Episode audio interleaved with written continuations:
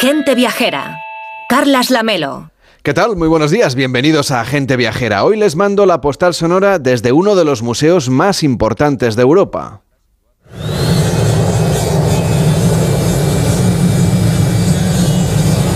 Lo que ocurre es que este museo está cerrado. El edificio está en tan mal estado que van a remodelarlo por completo. Pero no es una obra cualquiera, la reforma está previsto que dure 14 años. Eso sí no se retrasa, claro. En estos tiempos que corren, la verdad, que todo lo queremos para antes de ayer, parece una locura que la isla de los museos de Berlín se clausure durante tanto tiempo. En este lugar, en esta isla de los museos, se clausure uno de los edificios más emblemáticos, el Museo de Pérgamo que ya no acepta visitas. Hace poco más de un mes que vendió su última entrada y estará de reformas hasta 2037. La obra se va a hacer por fases, de manera que en realidad en 2027 está previsto que concluya ya la primera y se reabra el ala norte del edificio y también la sección central. La parte más perjudicada del edificio, la zona sur, tiene problemas estructurales que son tan graves que afectan a la estabilidad de sus muros y a la seguridad de las obras de arte que aquí se custodian. La complejidad de las actuaciones tiene que ver, de hecho, con la manera como se proyectó este edificio inaugurado en 1930. En lugar de construirlo y después meter en él las obras de arte, primero se trajeron las obras de arte y después, a su alrededor, se construyó este edificio. De hecho, algunas de sus paredes y de sus columnas también son en realidad vestigios de antigüedades clásicas. La reforma, por lo tanto, va a servir además para construir otras secciones expositivas que conectarán el Museo de Pérgamo con otros edificios culturales de esta zona de Berlín, como el famoso Altar de Pérgamo, que está en el ala norte y en cuatro años podremos volver a verlo por fin. La colección de este museo recoge también el patrimonio de arte grecorromano, Oriente Próximo y de arte islámico más relevante de Alemania y puede presumir de preservar una de las siete maravillas de la antigüedad, la puerta de Istar, el, que es una puerta que seguro que reconocen ustedes porque es de intenso color azul. Desde el interior del Museo de Pérgamo, en el centro de Berlín, frente a la puerta del mercado romano de Mileto, protegidos todas estas obras de arte para que los operarios no las estropeen, les mando hoy la postal sonora de gente viajera.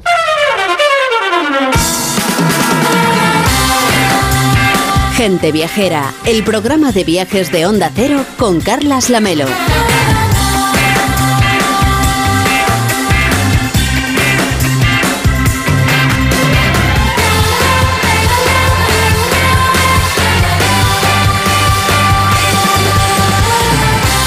Con Víctor Herranz. ¿Qué tal, Víctor? ¿Cómo estás? Muy buenos días. Muy buenos días, Lamelo. Pues ilusionado, la verdad, porque ya arranca la maratón de turrones, mazapanes y polvorones. Pues esto todavía no, que todavía estamos en el puente de, la Constitución, ya de la Purísima. Estamos ya a las puertas del turrón. Tú ya, estás, eh, tú ya estás oliendo los polvorones, ¿no? sí, sí.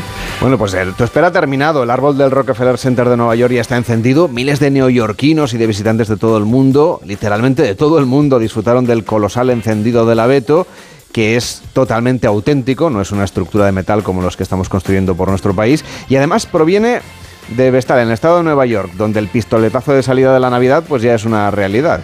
Desde luego, y ya esperan pues a los millones de viajeros que recorren cada año la Gran Manzana y dejándose cautivar por esa iluminación de las avenidas, por las 50.000 luces LEDs que han puesto en el árbol de Rockefeller Center, por la espectacular estrella de Swarovski y bueno, pues también para disfrutar de ese turismo de compras que es un pilar imprescindible de estas fechas. Por cierto, que no fue hasta la década de los 50 que empezaron a utilizar andamios para montar y decorar el árbol de Navidad del Rockefeller Center. Hasta ese momento eran necesarios 20 hombres y 10 días de trabajo. Y por cierto, ¿sabes cuál es el origen del árbol de Navidad de Nueva York? Pues creo que sí que lo he contado alguna vez, pero mm, cuéntamelo tú mejor. Pues nada, fue una cosa muy solidaria, una colecta entre los trabajadores del complejo allá por los años 30 que decidieron pues recaudar fondos para montar ese pequeño arbolito de 6 metros y decorarlo con las guirnaldas confeccionadas por sus propias familias, que al final es lo importante de la Navidad, ¿no? No importa lo grande y lo caro que sea el árbol, sino ese espíritu de, compartir y de, celebrar la Navidad. Por cierto, Víctor, ¿se sabe qué hacen con el árbol después de, estos días de celebración? Pues sí, y también tiene un punto como muy solidario. El árbol es donado para fines benéficos y se emplea la madera para construir o reconstruir hogares de familias sin recursos. Por eso, pues mm, cortan el árbol en su último ciclo de vida. Enrique Domínguez Uceta, ¿cómo estás? Muy buenos días. Muy buenos días, Carlos. Estas historias, las de la solidaridad, son muy propias también, por otra parte, de la Navidad, ¿verdad? Bueno, pues sí, yo creo que no está mal la buena, la buena voluntad, aunque yo espero que la vivienda de los más necesitados no dependa del árbol del Rockefeller, porque entonces van a pasar mucho frío. Eso tienes toda la razón. Pero bueno, tiene ese punto romántico, que estamos ya a las puertas de la Navidad y todo nos enternece un poco, pero es verdad que, digamos, las necesidades de los demás no debían depender de, de algo tan, en fin, tan accidental como es, como es como acabe estando este árbol después de estar tantos días ahí expuesto y cortado, por cierto, a la nieve y y, a las visitas y a las fotografías de los turistas. Pero hoy, les queremos proponer a los viajeros una Navidad un poco diferente. Nos propone Víctor que vayamos a Japón porque allí viven la Navidad de otra manera, Víctor. Sí, a pesar de que no es un país mayoritariamente cristiano, pues han sabido adaptar muy bien sus tradiciones y las nuestras y celebran pues una Navidad eh, con muchas similitudes, pero también con algunas diferencias, ¿no? Igual, por ejemplo, no decoran tanto las casas, pero las tiendas y los espacios públicos son un auténtico espectáculo de luces y sonidos. Y tampoco falta la tarta de Navidad, el pollo frito del Kentucky Fried Chicken, las compras el Osho, que es su versión del Santa Claus, y el amor, porque estas fechas dicen en Japón que son muy casaderas. O sea que la gente se pide matrimonio aprovechando la Navidad. Tiene, sí, es que tiene una historia, la tarta de la Navidad, con la edad de casamenteras de las, de las japonesas. Cuéntamelo, a ver. A ver, es un poco. Depende cómo lo interpretes, pero claro, el, es una tarta que, que, caduca bastante rápido, la tarta de la Navidad, la, la Christmas Cake. Entonces la compras el 24 y el 25 realmente ya... Hay que tomársela. Hay que tomársela. Entonces para las japonesas que llegan a los 25 años ya se les dice que se están quedando como la tarta ah, de como Es como cuando nosotros que se nos está pasando el arroz. Es un poco más o menos parecido. Bueno, pues le voy a preguntar a Hajime Kishi, que es responsable de la Oficina Nacional de Turismo de Japón y que está con nosotros. ¿Qué tal, Hajime? ¿Cómo estás? Buenos días. ¿Qué tal? Buenos días. Muchas gracias. Cuéntanos bien esto de la tarta. Lo de la tarta, bueno, la verdad es que ya lo habéis contado todo, pero bueno, sobre todo para cuando yo era niño, la verdad es que la tarta ilusionaba, ¿no? no sabíamos esa anécdota que, que nos acabáis de comentar, pero realmente es, yo creo que es eh, la guinda, ¿no? De, la Navidad en, Japón. La tarta de Navidad, el shot cake, es tarta de nata con y, fresas, entonces, bueno, pues es algo que en Japón se ve eh, las fechas navideñas en todos los lugares y en todos los comercios. ¿Y cómo la tomáis la tarta, más allá de lo de las casamenteras que ha contado Víctor? Eh, bueno, la verdad es que en Japón la Navidad es algo más comercial, no tiene ese sentido tan, tan religioso como, como en Europa eh, o en otros lugares del mundo occidental. Pero aún así, eh, la Navidad en Japón tiene un origen curioso y es que bueno, la primera Navidad que se celebró precisamente en Japón fue eh, una misa de, ofrecida por, por San Francisco Javier, que fue quien introdujo el cristianismo en Japón. Y aunque, como bien habéis comentado, el porcentaje eh, de cristianos católicos en Japón ya no llega al 1%, pero sí es cierto que la primera Navidad que se celebró en Japón fue hacia el año 1552 y, y fue ofrecida por San Francisco Javier. Entonces, eh, lo de la tarta es una intención un poco más reciente, eh, desde, eh, fin, yo creo que es más bien tema de la posguerra, desde los años 60 precisamente, cuando pues, las familias japonesas ya tenían una mayor estabilidad.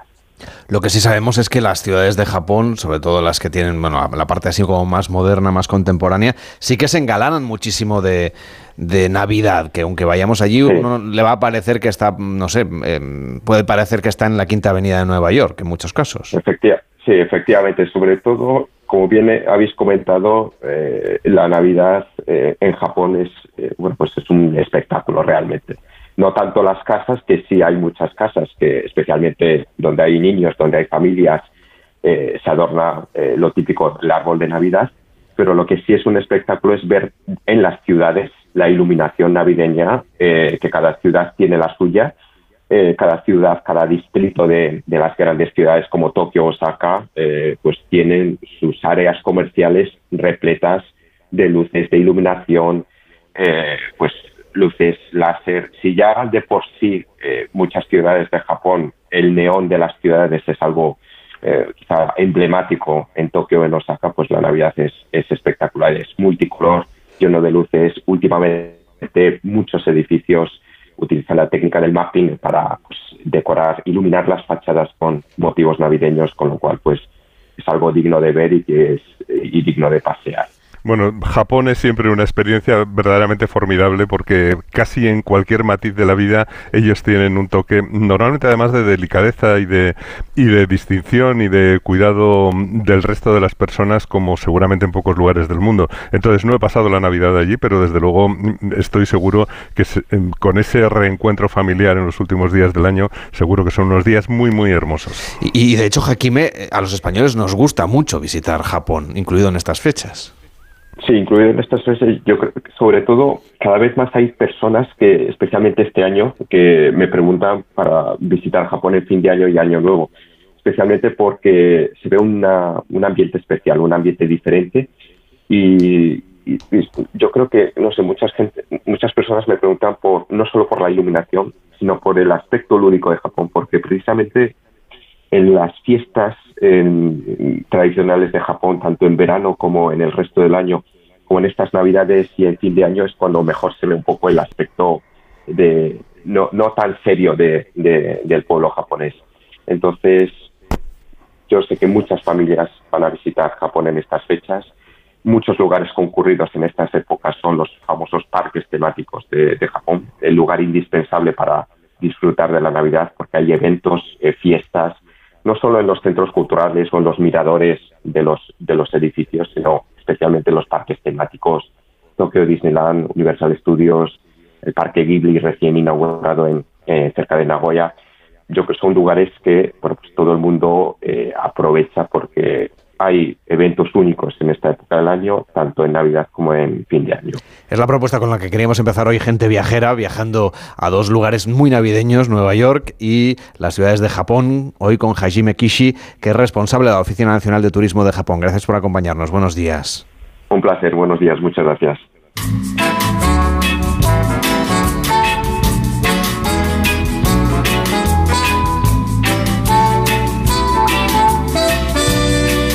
Saben que desde que empieza el mes de diciembre se acelera el tiempo que nos acerca al cambio de año. No solo vienen las fiestas, también nos apetece viajar a las ciudades que la cercanía de la Navidad convierte en lugares mágicos. Y nosotros visitamos esos sitios siempre en estas fechas. Ya llevamos unas cuantas semanas de recorrido navideño y de Adviento con Enrique Domínguez Uceta, que esta semana nos va a acercar a la Navidad francesa, a la Navidad de nuestros vecinos, Enrique.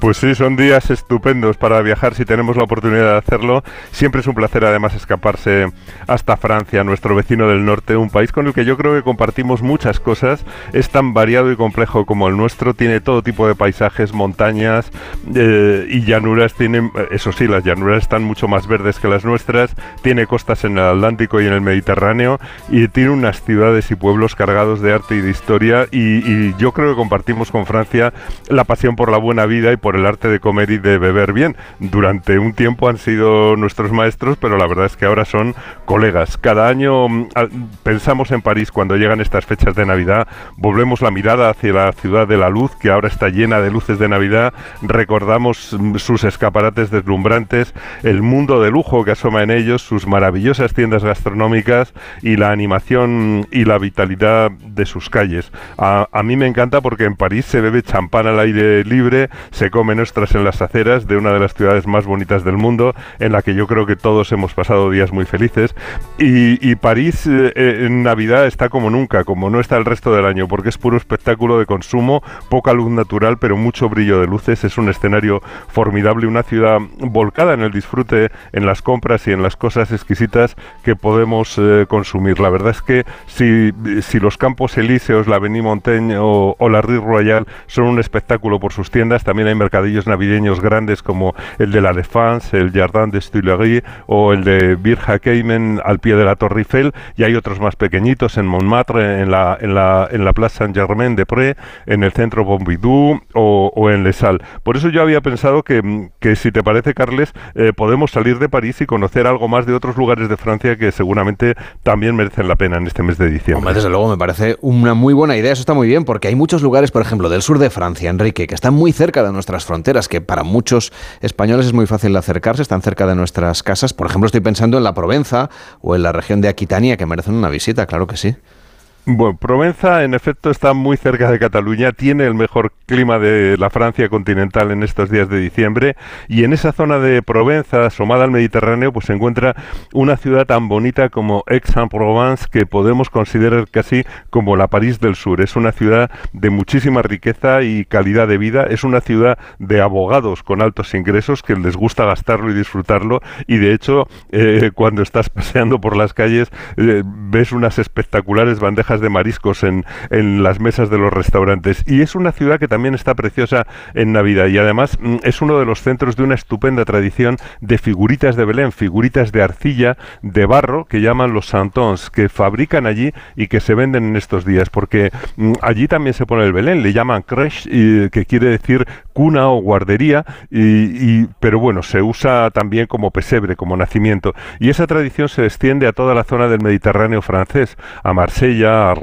Eh, y, en esos pesebres o belenes, además de las figuritas del nacimiento de Jesús, pues se ponen otras que representan a los personajes y las tradiciones de la zona, y son los santons. Mm, algunos artesanos de estas figuritas que llaman santonier son bien conocidos por su talento como escultores. Es algo que aprecian muchísimo y llevan sus piezas a los mercadillos y el más eh, famoso es el de Obaño, una ciudad que tiene incluso un museo de santons y de tradiciones de Provenza. Pero bueno, toda la Costa Azul es estupenda para una escapada todas las ciudades grandes tienen un mercadillo, en Cannes, en el viejo puerto de Marsella, en el mismísimo centro y en Aix-en-Provence, donde celebran también el mercadillo de los 13 postres dedicado a temas gastronómicos. O sea que, como ves, hay donde elegir. Oye, desde el otro extremo de nuestra frontera con Francia, por ejemplo, se tiene muy cerca también la región de Aquitania y una ciudad como Burdeos, que es famosa no solamente por los buenos vinos, sino en general por toda la calidad gastronómica que le acompaña.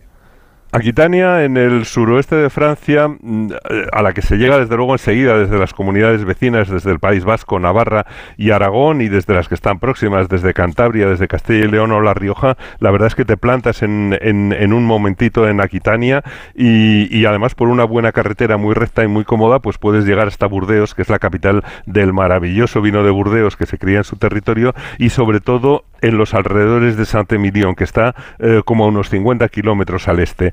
Mm, en la propia ciudad de Burdeos montan un buen mercadillo de Navidad, Le Salé de Tourny, que es una especie de gran salón urbano donde se montan pues los chalés de una feria de Navidad muy gastronómica. Y no nos podemos olvidar de que buena parte de lo mejor que llega a las mejores mesas en Navidad pues viene de Aquitania. Eh, los vinos de Burdeos, el maravilloso foie de oca que se produce en la zona de Perigord, aunque mm, la zona es famosa por la calidad de su trufa negra, que estoy seguro que dará aroma y sabor a los rellenos y a las salsas de muchos platos en estas fiestas. Ahora, en estos momentos, pues huelen a trufa los mercados de Sorge, de Perillé, de Sarlat, donde se venden también los mejores productos de oca y de pato y sobre todo ese foie maravilloso que a mí desde luego me encanta. Eh, la verdad es que estos días son como para ir en coche y volver cargado de delicias para las mesas de Navidad.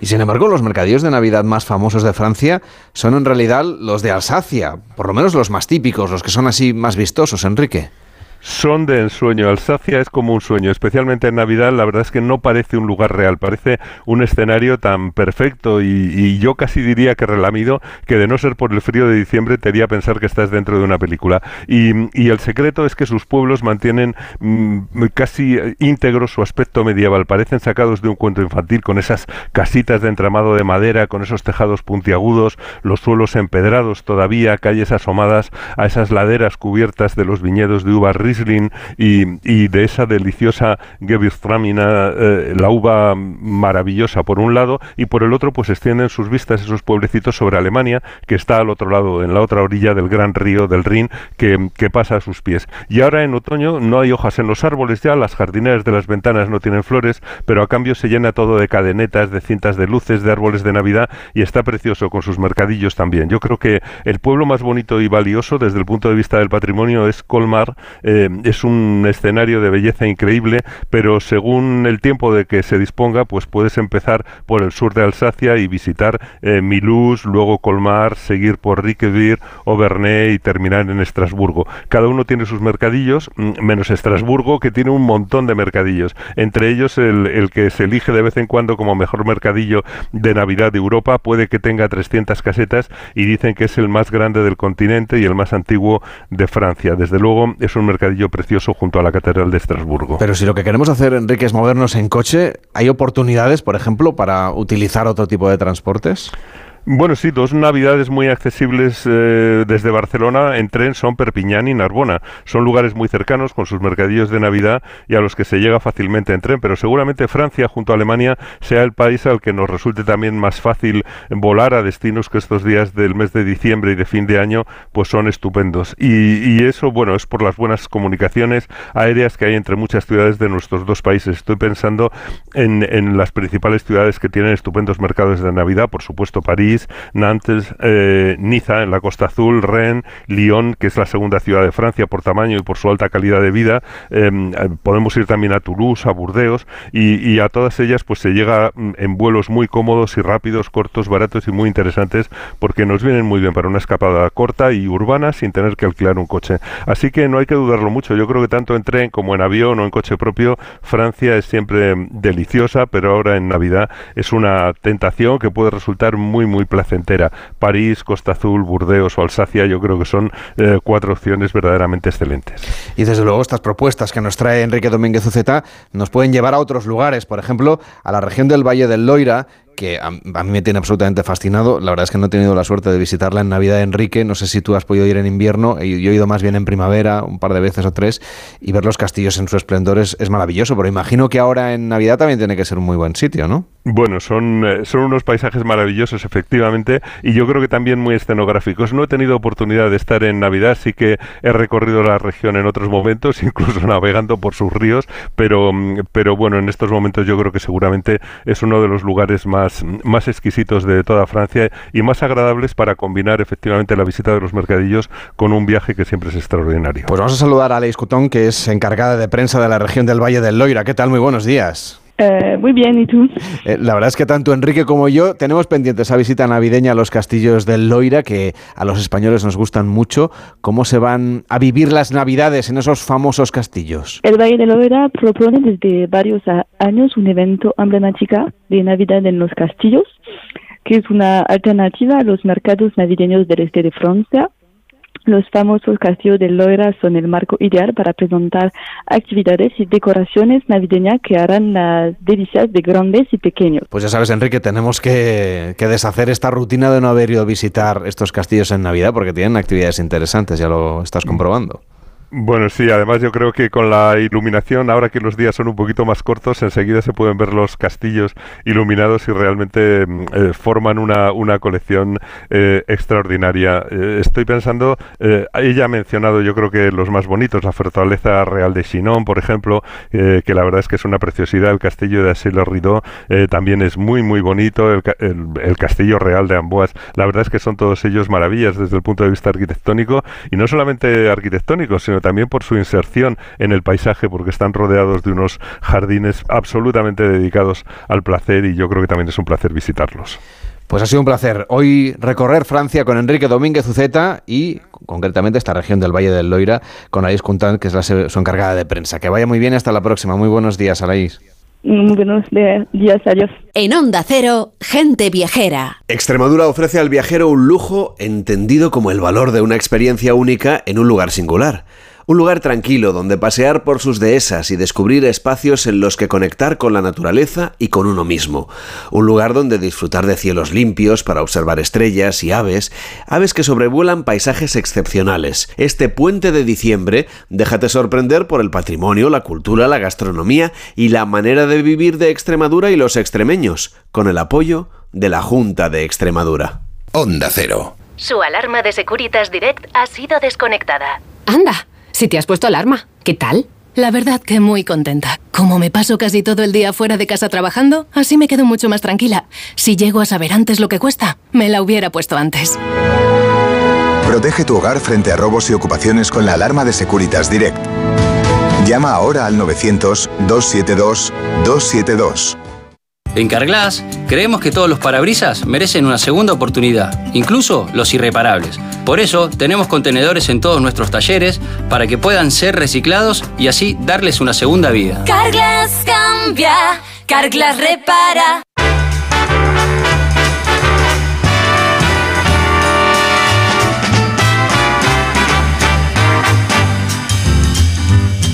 Los eclipses y las contadas ocasiones en las que podemos llegar a verlos también son un motivo por el que algunos viajeros llegan a elegir sus lugares de destino. Estos acontecimientos pasan en diferentes partes del mundo, pero es complicado ver este fenómeno completo si no estamos en el sitio adecuado. Alejandra Carril, ¿cómo estás? Buenos días. Hola Carles, buenos días. Además en España tuvimos uno hace poco más de un mes, creo, un eclipse lunar parcial que se pudo ver desde todo el país, porque claro, luego hay diferentes tipos, está el solar, el lunar, puede ser total, parcial, mm, es todo un mundo. Bueno, aunque dure apenas unos minutos, es un espectáculo visual por el que podemos llegar a organizar, por ejemplo, un viaje, como pasa en el eclipse solar que se verá desde Estados Unidos el próximo año.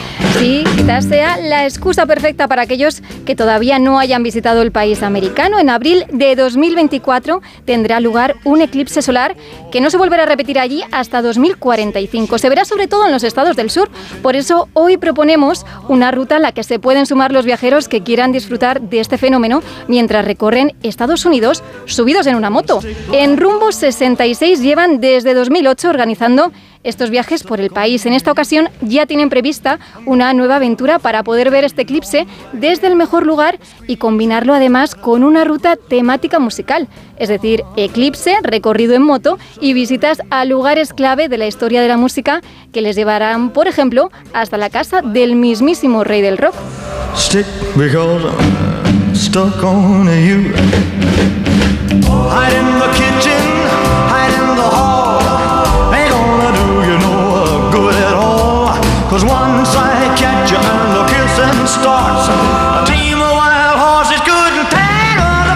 Jens Vigan, creador de los viajes en moto de Rumbo 66. ¿Qué tal está? Muy buenos días.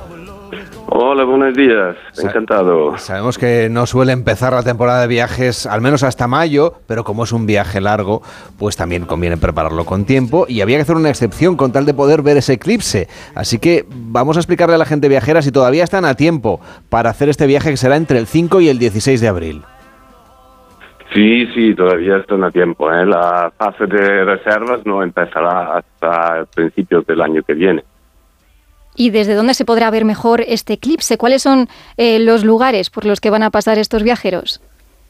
Bueno, el eclipse eh, pasa por 13 estados distintos de, Estados Unidos, pero claro, el mes de abril es un mes de transición y eh, hay que tener en cuenta las eh, condiciones meteorológicas, que serán eh, seguramente mejores en el sur de los Estados Unidos. Por eso hemos elegido Dallas como punto de partida y como centro de nuestras operaciones. Y em, bueno, mantendremos los, los primeros tres días del viaje una cierta flexibilidad para podernos desplazar, para encontrar el mejor sitio eh, para ver el espectáculo. Que van a ser 2.350 kilómetros cruzando eh, Texas, Arkansas, Tennessee, Mississippi. Van a visitar lugares históricos. Menuda ruta, ¿no? Eh, hay que tener cierta experiencia con la moto, supongo. sí, hay que tener experiencia con la moto, pero llevar una moto en Estados Unidos es bastante fácil porque las carreteras son muy anchas, eh, bastante rectas, como ya se sabe, eh, y la verdad es que los 2.300 kilómetros eh, no son muchos para el tipo de viaje que organizamos nosotros. incluso hacemos rutas mucho más largas como el costa a costa de Nueva York a San Francisco. Que esa debe ser la que tiene más éxito, ¿no? Jens. La que tiene más éxito es la Ruta 66, mm. ¿eh? que es la clásica ruta motera, el sueño de toda una generación. Y em, los que quieren repetir luego se dedican a, eh, a las rutas más largas, como esa, la costa a costa. Está con nosotros también Ramón Villero. ¿Qué tal, Ramón? ¿Cómo estás? Buenos ah, días. hola, Carlas. Ah, buenos días. ¿Tú eres motero? Sí, motero, pero más, más que motero, esquiador. Esquiador, bueno. esquiando no puedes hacer esta ruta, aunque hay lugares en los que hay pistas de esquí y nieve, por supuesto, en Estados Unidos. Eh, esto de organizar un viaje en moto, que hay que llevar en la maleta, poca cosa, ¿no? Porque, porque imagino que hay que ir ligeritos de equipaje. No, pues eh, al contrario.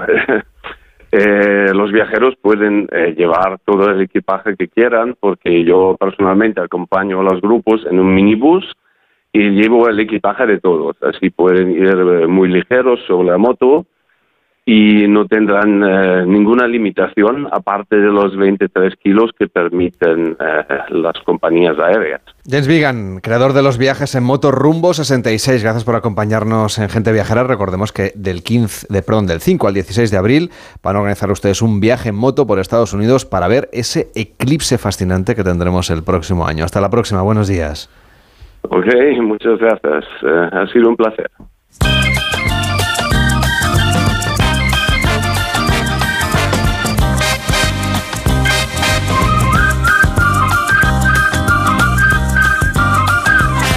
Yo no sé si Alejandra Carril es esquiadora, si se le da bien esto de tirarse por la nieve. Mm, es una asignatura pendiente, digamos. Bueno, bueno, es pues- algo que tengo ahí todavía, pero es por desconocimiento, porque Ah, Eso de que te pongas. Ramón Villota da unas clases, se ofrece. ¿a que yo Ramón? encantada. Sí, además hoy en día es relativamente fácil aprender. eh, Los esquís son muy buenos, los, todos los monitores son gente muy preparada y es muy fácil aprender a esquiar. Y podemos ya disfrutar, por ejemplo, de la temporada de esquí en los Pirineos, que ya han caído las nevadas y, y tenemos un montón de cosas que poder hacer. Sí, fíjate, a finales de noviembre estuve en la presentación que hizo la estación de esquí de Baquera Beret en Barcelona, en la que nos contaban cómo se ha puesto en marcha el nuevo hotel de d'Assau de seis plazas. Y además han aumentado considerablemente las zonas de inhibición, de manera que no se dependa tanto del tiempo para, para poder asegurar una buena temporada. Como sabes, los cañones de nieve y la inhibición que permite bombear el agua mantenida en balsas para la formación de nieve es una manera de, de asegurar, en el caso de Baquera Beret, buena parte de, de sus 170 kilómetros de pistas. Y al hilo de esa presentación he pensado que sería interesante, ahora que se han abierto la mayoría de estaciones, pues buscar cosas distintas relacionadas con la temporada de esquí, algunas en las estaciones, pero también actividades complementarias en los Pirineos. Bueno, tú, Alejandra, como no sabes esquiar, te vamos a llevar a la casa de Papá Noel, ¿te parece bien? Ah, yo encantada. Mira, hay juntas Navidad, Papá Noel, regalos, esquí, mm, ¿qué más? Tendrás que ir a casa de Ramón Villero, que él es de Andorra, porque allí está Claro, un buen una casa de Papá Noel diferente de la de Robanieme y mucho más cerca de nuestro país, donde va a parar. Sí, la verdad es que la presencia de Papá Noel en las pistas de esquí es una actividad que hace, que hace años podemos ver a la mayoría de estaciones, pero este año también tiene un lugar ciertamente especial. En la Vall d'Incles, uno de los valles más hermosos del Principado de Andorra. En invierno y en verano, Vall d'Incles es un paisaje de ensueño, un valle abierto por el que es una delicia pasear. Desde el pasado 17 de noviembre y hasta el 22 de diciembre se puede visitar a Papá Noel en su borda, en su casa rural. La experiencia incluye el traslado desde la entrada del valle hasta la casa rústica y luego la visita a Papá Noel. El total de la visita dura una hora y media aproximadamente y es una visita muy solicitada. Ayer, mientras preparaba mi intervención, eh, prácticamente no quedaban plazas para este año, pero yo creo que es una actividad que ha venido para quedarse, así que si no podemos este año, pues para el año que viene. Venga, pues de Andorra nos vamos ahora a La Molina, es una de las estaciones más emblemáticas del Pirineo catalán, donde también organizan actividades para ir en familia, para ir con los más pequeños. Sí, en la, en la Molina también podemos encontrar a Papá Noel y en enero los Reyes Magos o ver la tradicional bajada con antorchas. Y si hay un evento especial en la Molina es el descenso infantil para niños y niñas de hasta 6 años que se celebra el primer día del año en la pista larga. Una carrera festiva divertida que ya cumple 73 ediciones, la primera edición en 1950, y realmente es muy bonita de ver, ver a los retacos de 4 y 5 años, ver cómo se des- deslizan por, por la pista. Alejandra, tengo una actividad para ti, ya que no sabes esquiar. Yo, como no puedo esquiar porque soy medio biónico, pues te- me puedo apuntar contigo a una ruta en raquetas de nieve. No sé si lo has probado alguna vez. Pues tampoco, pero me parece más, eh, no sé, más seguro, más En verdad, con los pies en el suelo. Pues Ramón te explica Sí, cómo sí, hacerlo. es una, una- una manera distinta y muy linda de, de vivir el invierno. Y es una actividad que se practica también en la mayoría de destinos de nieve. En la estación de Baquera Beret, por ejemplo, podemos realizar una salida con raquetas de nieve desde Orri siguiendo el curso del río Malo en dirección a Bacíber. También en el Pirineo Aragonés hay varias empresas que programan actividades en raquetas de nieve. No solo en las estaciones, sino acudiendo o accediendo a lugares tan emblemáticos como el Valle de Ordesa. Y si tienes la oportunidad, pues es una experiencia que, que, que se- que- que combina probar en, en las raquetas de nieve, las raquetas de nieve en noches de luna llena. Es una actividad muy fácil y al alcance de la mayoría de gente. Sales con una persona que, se, que conozca el lugar, ah, bien abrigado, y es una, una experiencia muy fácil y al alcance de todo el mundo. Ya sabes, Alejandra, hay que Claro. pedirse fiesta en el calendario lunar.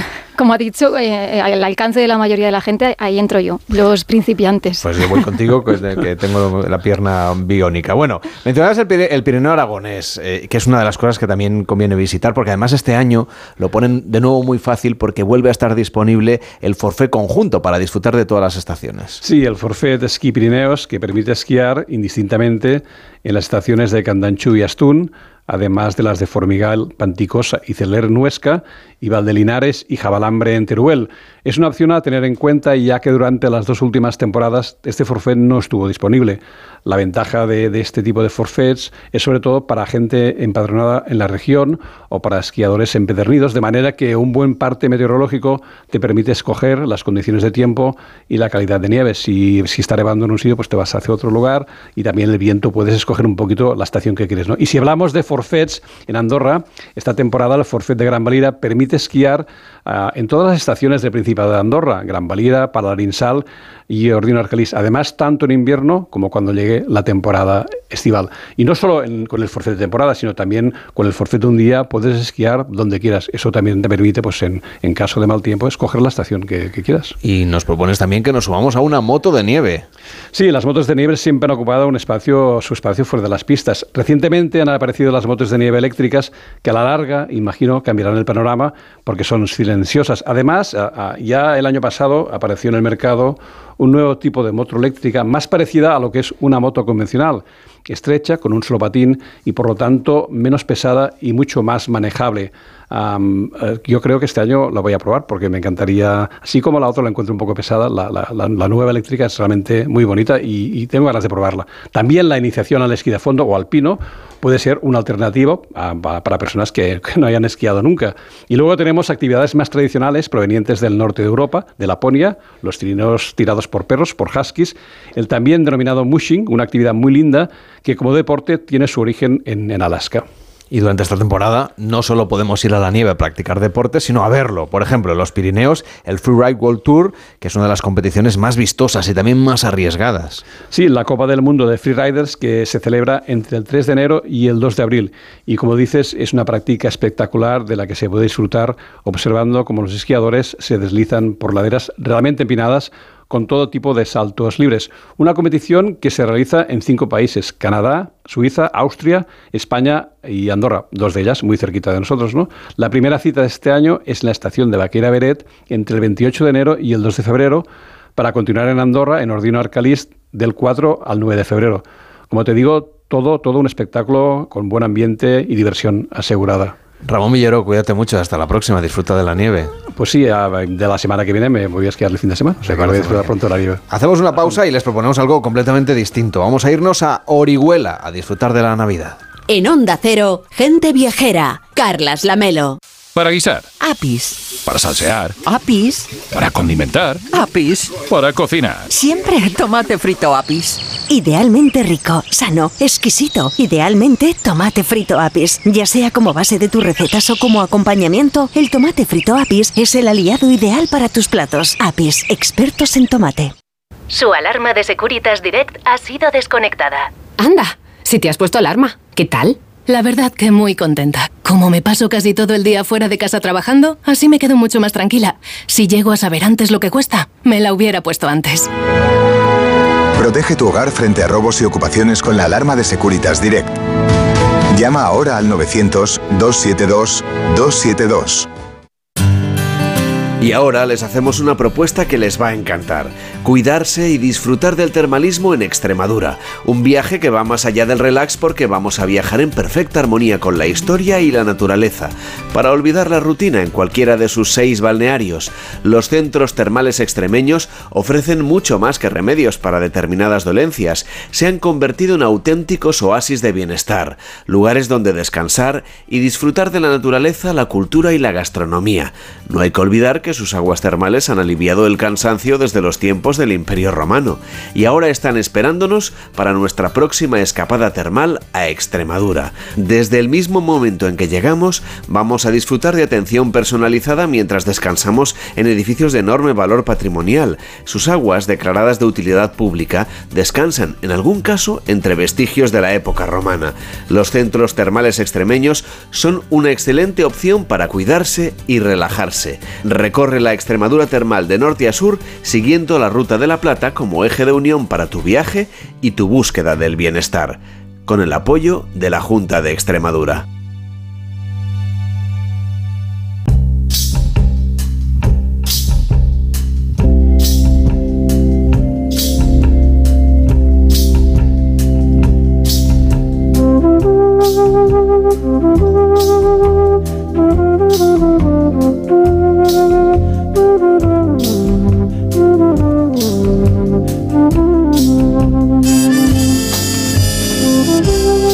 Ahora que la Concejalía de Turismo del Ayuntamiento de Orihuela ha diseñado unas rutas turísticas de diciembre con la intención de despedir el 2023 con el mejor sabor cultural y gastronómico posible y todo ello con un espíritu navideño y solidario que hay que poner de relieve. Y es que el patrimonio cultural de Orihuela y el conjunto de todos los bienes históricos y culturales, materiales, pero también inmateriales que tiene este municipio son de un interés relevante para la permanencia de su identidad y claro, también de su cultura. Así es, y para ello pues se ha presentado como principal novedad para este mes las rutas solidarias que abarcan desde la puesta en valor de recursos patrimoniales, rutas con un carácter gastronómico y tradicional y sobre todo muy humanitario, como la ruta solidaria canina. Esta tendrá lugar el domingo 10 de diciembre en San Bartolomé y se realizará un paseo con los perros de la protectora Asoka, donde se efectuarán donativos y se recogerán productos destinados a Cáritas. Y es que la esencia de estas fiestas tiene que ser la solidaridad. Pues eso es mañana mismo, así que voy a saludar a Gonzalo Montoya, que es concejal de Turismo y Cultura del Ayuntamiento de Orihuela. ¿Cómo está? Muy buenos días. Muy buenos días, muchísimas gracias por permitirme compartir con, con, ustedes este espacio. Bueno, esto es mañana mismo, así que lo deben tener todo ya casi preparado, ¿no? Sí, la verdad es que, bueno, en, en Orihuela, que, que, es una ciudad en la que apostamos por el, por el turismo, en, en palabras de la Diputación de Alicante, Orihuela es la capital cultural de la, de la provincia y entonces pues siempre tenemos esa, esa oferta turística eh, que se, se, organiza en, en sus tres eh, elementos vertebradores de su territorio, ¿no? Nuestro casco histórico, nuestra huerta con su gastronomía y nuestra costa con 11 playas con bandera azul, 8 campos de golf, etcétera. Y en ese marco, como no puede ser de otra manera, pues la Concejalía de, de Turismo pues planifica, eh, propone ¿no? toda una serie de actividades navideñas entre las que se enmarca una serie de, de rutas que en este sentido pues siempre las hacemos con una parte gastronómica y especialmente en Navidad con una parte solidaria, ¿no? tanto con Asoka en el sentido de naturaleza, animales, como con Caritas en el sentido pues más humano. Estamos hablando de una ruta solidaria y por lo tanto que de alguna manera ayuda, contribuye ¿no? a que la vida en el municipio sea mejor.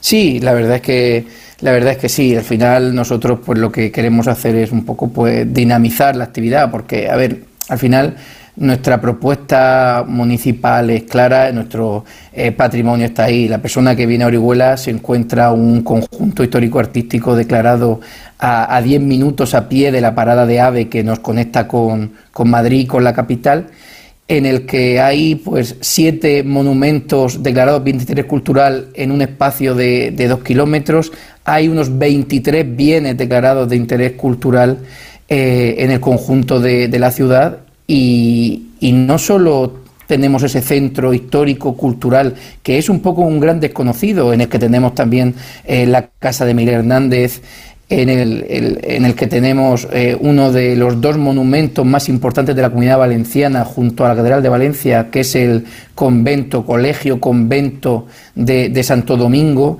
¿no? el Escorial del Levante. Y, y, en ese marco, pues tenemos nuestras rutas. En el caso de las rutas de Navidad, pues las centramos sobre todo en este casco histórico, en nuestro patrimonio histórico y cultural y en la figura también de nuestro poeta universal de Miguel Hernández, aunque eh, como digo, pues esto es diciembre, pero, pero también tenemos nuestra huerta con nuestra gastronomía y también tenemos eh, nuestra costa, como digo, con esas 11 banderas azules. Orihuela es el municipio de la provincia de Alicante con más banderas azules, esos ocho campos de golf, etcétera.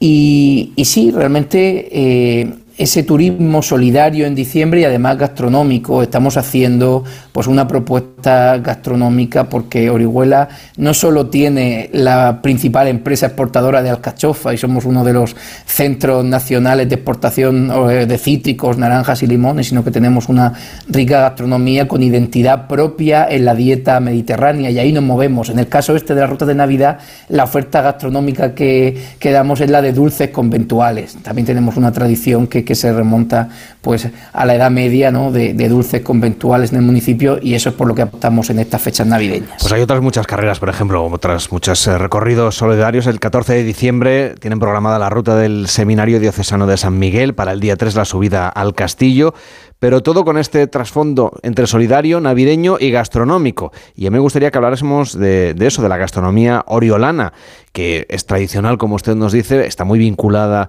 con el producto de proximidad, pero tiene esa parte conventual que a mí siempre me parece fascinante, ¿no? Hablar de esos, de esos dulces tan importantes que, seguramente pues conviene conservar y dar a conocer para que la gente cuando llegue de vacaciones o haga una escapada a Orihuela pueda llevarse una cajita de dulces conventuales a casa. Pues sí, la verdad es que la gastronomía oriolana es una gastronomía identitaria e histórica, que tiene su propio aspecto concreto, como digo, en el marco de la dieta mediterránea. ¿no?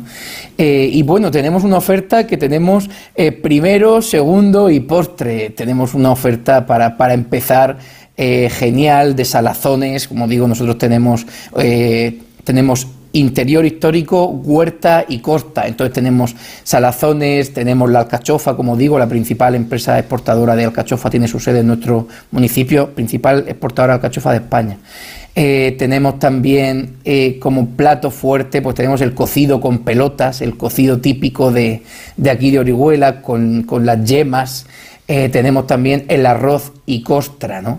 Ese arroz de aprovechamiento, ese arroz que tiene como una cobertura de huevo y embutido, que se corta como si fuera una tarta, que, cuyas primeras referencias documentales se encuentran aquí en Orihuela. En Orihuela tiene el origen este, este plato típico que se ha exportado a estas zonas de, nuestro entorno y nuestra influencia, como Elche, como algunos municipios que pertenecían a Orihuela, eh, como Callosa, Cos, etcétera, pero que tiene su origen en nuestra ciudad y que ya en el recetario de Emilia Pardo Bazán aparece una referencia al arroz y costra de nuestra, de zona. Ese sería nuestro plato fuerte identitario. Y luego los postres, que parece que nos llaman mucho esta Navidad, pues tenemos desde los dulces de tradición árabe, ¿no? medieval, como las almojábanas, y luego también los dulces conventuales, pues pasteles de gloria, zamarras, chatos, incluso ahora en Navidad eh, tenemos los eh, típicos dulces conventuales navideños, como el caso de los que se ofrecen en nuestras rutas de diciembre,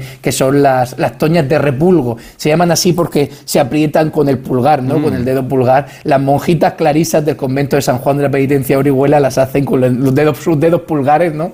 Entonces, toñas de repulgo, ¿no? Acompañadas con mistela. También tenemos, hay vinos propios de aquí Orihuela. La verdad es que eh, esa gastronomía une ¿no? todas las tres identidades del territorio, su casco eh, o su centro urbano histórico, su rica huerta en sus 22 pedanías y su litoral, su costa con sus 11 playas con banderaza. Oye, tienen un itinerario que también tiene muchísimo éxito, que es el Camino del Cid, que es una de las vías turísticas que mejor funcionan en nuestro país. Para visitarlo, por ejemplo, el año que viene, ¿qué recomendación nos haría?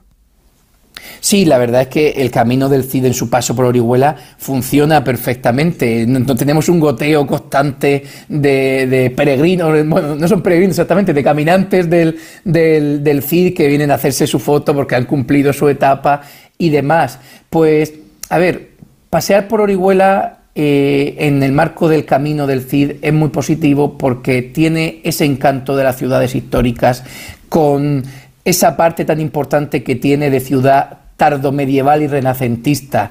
Uno llega, llega por el camino del Cid y lo primero que se encuentra en la ciudad es la puerta de la Olma, la puerta de la muralla, donde tenemos, eh, cuando tenemos un obispo nuevo, tenemos ese acontecimiento singular en el que el obispo entra a, lomos de una mula blanca, ¿no? como Jesús en Jerusalén, y llama a la puerta y pide permiso, el alcalde le abre, el obispo va escoltado por el, por el ayuntamiento a caballo, los maceros, lo digo por, también por lo que hablábamos al principio de la cultura inmaterial. Orihuela no solo tiene un patrimonio material importante, como digo, siete monumentos big e, en el espacio de dos kilómetros, el segundo palmeral más grande de Europa en el aspecto natural, su castillo en la sierra, su seminario en, la, en el monte de San Miguel, sino que también tiene un marcado contenido inmaterial que bueno, si se hace, si se hace, por ejemplo, ese camino del Cid en Semana Santa, en moros y cristianos, o ya si se tiene la suerte de coincidir con una entrada episcopal o así, pues verá algunas representaciones de patrimonio inmaterial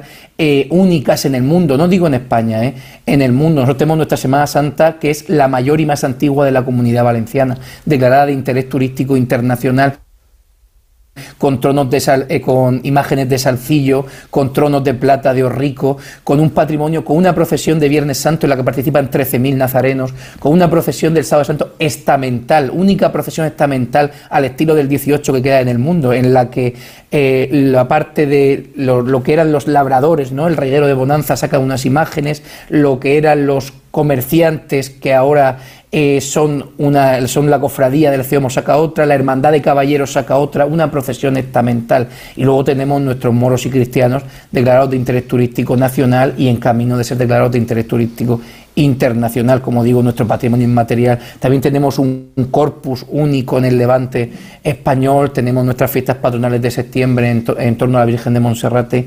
Como digo, Orihuela no deja indiferente a nadie. A mí yo quería vender nuestra ciudad porque el que viene eh, siempre repite, siempre nos sirve de, apóstol de Orihuela, nos sirve de, vocero porque el que llega a Orihuela la verdad es que se queda encantado y dice, ¿cómo, cómo puede ser que esté esto aquí? Como digo, eh, el convento de Santo Domingo, el Escorial del Levante, eh, un edificio, uno de los dos monumentos más importantes de la Comunidad Valenciana junto a la... A la Catedral de Valencia, un gran monumento del Renacimiento, primera o sea, Universidad Pontificia de Orihuela, segunda Universidad del Reino de Valencia histórica, que lo tenemos ahí justo a la entrada de la ciudad, aprovechando el camino del Cid. Pues es una muy buena propuesta para estos días previos a la Navidad, celebrar estas fiestas pensando en ese elemento gastronómico tan importante en Orihuela, con Gonzalo Montoya, por cierto, que pueden ir ustedes en AVE si quieren, que es mucho más sostenible y que además es una oportunidad turística para el municipio. Gracias por acompañarnos y hasta la próxima. Muy buenos días. A vosotros siempre invitar a todos a conocer Orihuela, su pueblo y el mío. ¿Qué andas buscando? Si andas buscando propio cielo a los 90. No tientes a la serpiente ni a la tormenta. De dioses como yo, porque no voy a estar pues con la música de Jara, que tiene también un referente claro en Orihuela, llegaremos a las noticias de la 1 a las 12 en Canarias. Nos ponemos al día de lo que ocurre en el mundo y a la vuelta seguiremos viajando. Lo haremos viajando en el tiempo con Rebeca Marín y recorreremos Madrid, el Madrid de los Austrias, con la escritora Sandra Aza, que ha publicado un libro que se llama Libelo de Sangre y que nos va a servir de excusa para recorrer a pie buena parte del centro de la capital de España.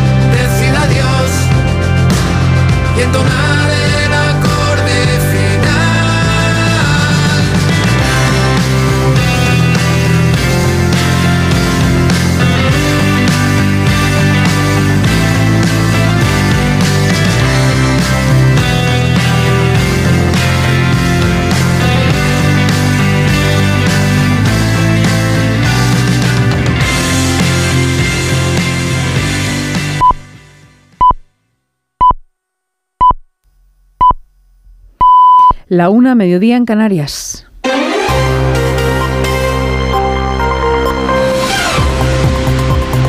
Noticias en Onda Cero. Buenas tardes. Declaraciones del ministro de Presidencia, Justicia y Relaciones con las Cortes en el acto de homenaje hoy en Madrid a Pablo Iglesias, fundador de UGT y el Partido Socialista, en el 98 aniversario de su fallecimiento. Ha dicho Félix Bolaños que su gobierno está dispuesto en todo momento a hablar con el PP y con su líder, Alberto Núñez Feijóo, y que para ello se ha dispuesto una comisión de trabajo en la que se puedan debatir temas de actualidad como la renovación del Consejo General del Poder Judicial y la financiación de las comunidades autónomas. Pero Bolaños denuncia que el Partido Popular hace de su oposición destructiva. Desde luego, la renovación del Consejo General del Poder Judicial o la financiación de las comunidades autónomas son imprescindibles y yo lo que quiero preguntar de nuevo al Partido Popular es ¿qué no le gusta al Partido Popular de esa comisión de trabajo? Que sea para pactar, que sea para hablar, que sea para trabajar. Es incomprensible que no se sienten con el Partido Socialista para intentar solucionar problemas de eh, nuestro país.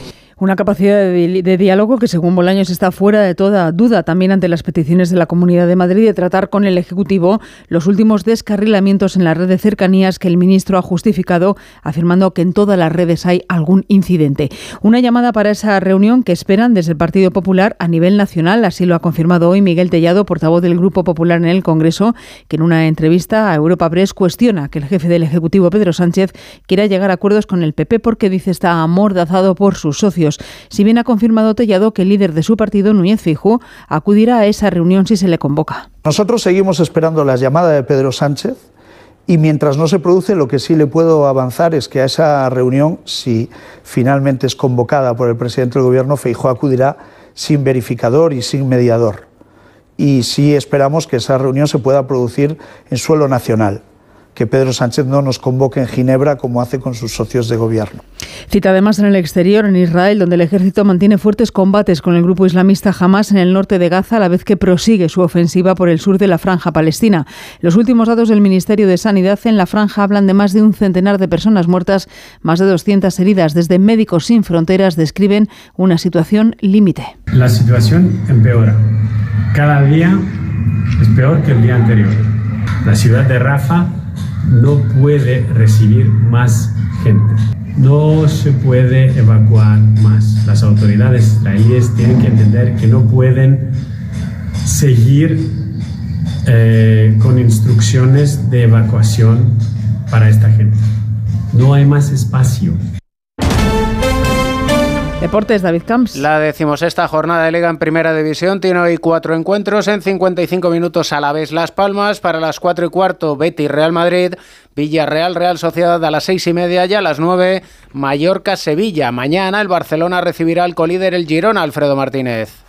Sin lista de convocados estamos esperando a Xavi Hernández en rueda de prensa, sesión preparatoria a la que ha acudido el vicepresidente Rafael Juste para animar a los suyos y en la que Christensen ha recibido la ovación de los compañeros por su reciente paternidad. Ha regresado de Copenhague ayer por la noche para estar mañana en el partido. Cuatro bajas, Íñigo Martínez, Ter Stegen, Gaby Marcos Alonso, 15 jugadores del primer equipo con Yamal y Fermín López. No mucho más tiene Xavi para enfrentarse al colíder Girona. La jornada comenzó anoche con la victoria 1-0 del Getafe ante el Valencia y la decimotercera jornada de la Liga Endesa de Baloncesto tiene hoy cuatro partidos: Granada-Palencia, Bilbao-Breogán, Andorra Unicaja y Manresa Girona. Es todo más noticias en Onda Cero a las 2 de la tarde, la una en Canarias, en una nueva edición de Noticias fin de semana con Juan Diego Guerrero y en nuestra página web ondacero.es. Se quedan en compañía de gente viajera con Carla Lamelo. Este sábado, la liga se juega en Radio Estadio. El líder afronta la visita a uno de los estadios con más ambiente, contra un equipo que busca plaza europea, Betis Real Madrid. Además, Villarreal Real Sociedad, Mallorca Sevilla y lo más destacado del Alavés Las Palmas, la segunda división y la Liga ACB de baloncesto. Este sábado desde las tres y media, la tarde es deporte en Radio Estadio con Edu García. Te mereces esta radio. Onda Cero, tu radio.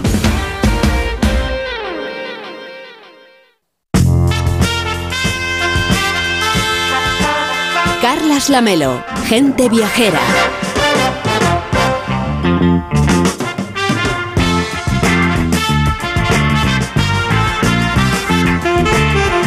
Empezamos la segunda hora de Gente Viajera. Si usted está disfrutando del puente, pues qué suerte tiene Víctor Herranz. Eh, esta hora de programa es un sufrimiento porque tenemos que estar aquí trabajando. Podría estar tranquilamente en la sierra con mi tablita de snow, que tengo los cantos afilados y la Pues cera tendrás echada. que esperar a que vengan, no sé, los Reyes Magos o alguien, porque hay programa aquí todas las Navidades en Gente Viajera. Aquí lo pasamos también muy bien, todo hay que ¿Verdad decirlo, que ¿eh? Pero esta hora va a ser un poco diferente. Enseguida viajamos en el tiempo con Rebeca Marín, como hacemos todos los sábados, pero después vamos a hacer buena parte de la hora paseando por las calles de Madrid y vamos a hacer un recorrido a través de la novela Libelo de Sangre, pateando la capital con Sandra Aza, que es su escritora, en un fin de semana que, que es muy especial porque la gente está comprando las cosas para la Navidad. Es un plan maravilloso. Ir a la Plaza Mayor, ir a hacer un poquito de compras navideñas. No, no, no, no, nada de esto, porque vamos a una época pretérita. Así es que Bueno, en todas las Pero épocas. habido. creo que vamos a pasear por un sitio donde me han dicho que me voy a tomar algo dulce. Es lo único que me ha contado la, la escritora. Bueno, es una buena prescripción ya para empezar, ¿no? Pues Sandra Azán nos va a acompañar hoy en Gente Viajera para hacer un recorrido por Madrid, pero antes vamos a viajar en el tiempo justamente también a Madrid.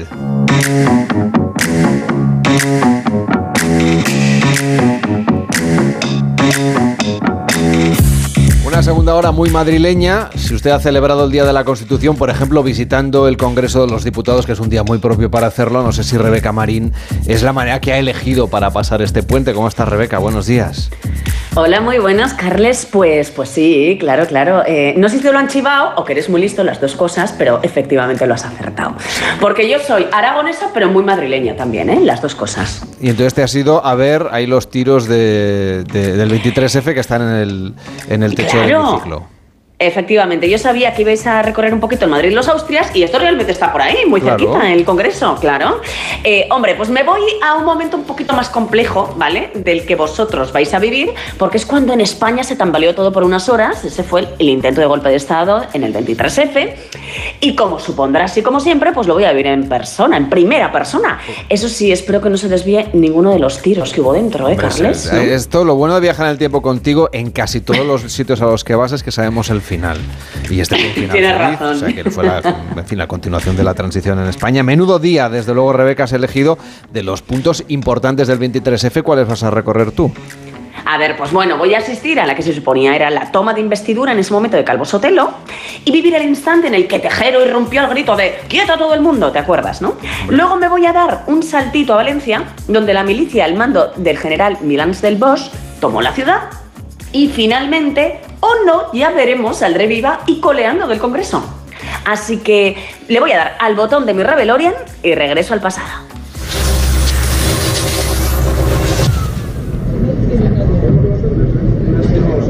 Eh, Carles, mira, es 23 de febrero, como te he dicho, de 1981. Son pasadas las 6 de la tarde. Y este bullicio que estás escuchando... Escuchas, ¿verdad? Bueno, pues eh, la verdad es que de- el Congreso de los Diputados no ha cambiado tanto, ¿eh? No ha cambiado apenas. Ya sabes, estos edificios oficiales. Bueno, estos que están hablando son los diputados, como te decía. Estos edificios oficiales parece que no pasa el tiempo por ellos. Se conservan mejor que Julio Iglesias, te lo digo. Lo que sí ha cambiado un poco es la configuración. Vamos, bueno, pues que apenas no hay, mujeres, vamos, son más diputados que diputadas. Eso sí, veo unas pocas, ¿eh? Mira, veo a Soledad Becerril por ahí y a caras más conocidas como Nicolás Redondo, ya sabes, el líder de UGT.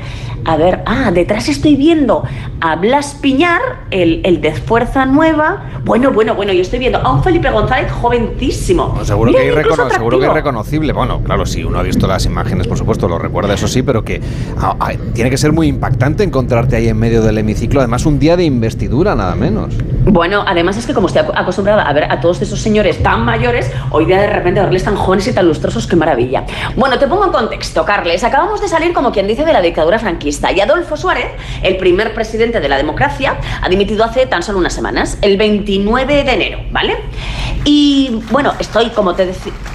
Ah, mira, mira, mira, mira, están aplaudiendo, están aplaudiendo. Esto que estás escuchando, bueno, me voy a callar un poquito. Interrumpas la investidura, que luego ya sabemos que Sí. se interrumpe, pero por otros motivos. Claro. Claro, claro, efectivamente. Mira, es que están aplaudiendo los diputados tras una intervención porque tienen la sesión para investir al presidente Calvo Sotelo, que es el sucesor que ha dejado Adolfo Suárez, ya sabes, ¿no? Y lo tengo aquí delante. Por cierto, no sacó los votos necesarios en primera votación y hoy mismo pues está sometiendo a una segunda sesión de investidura.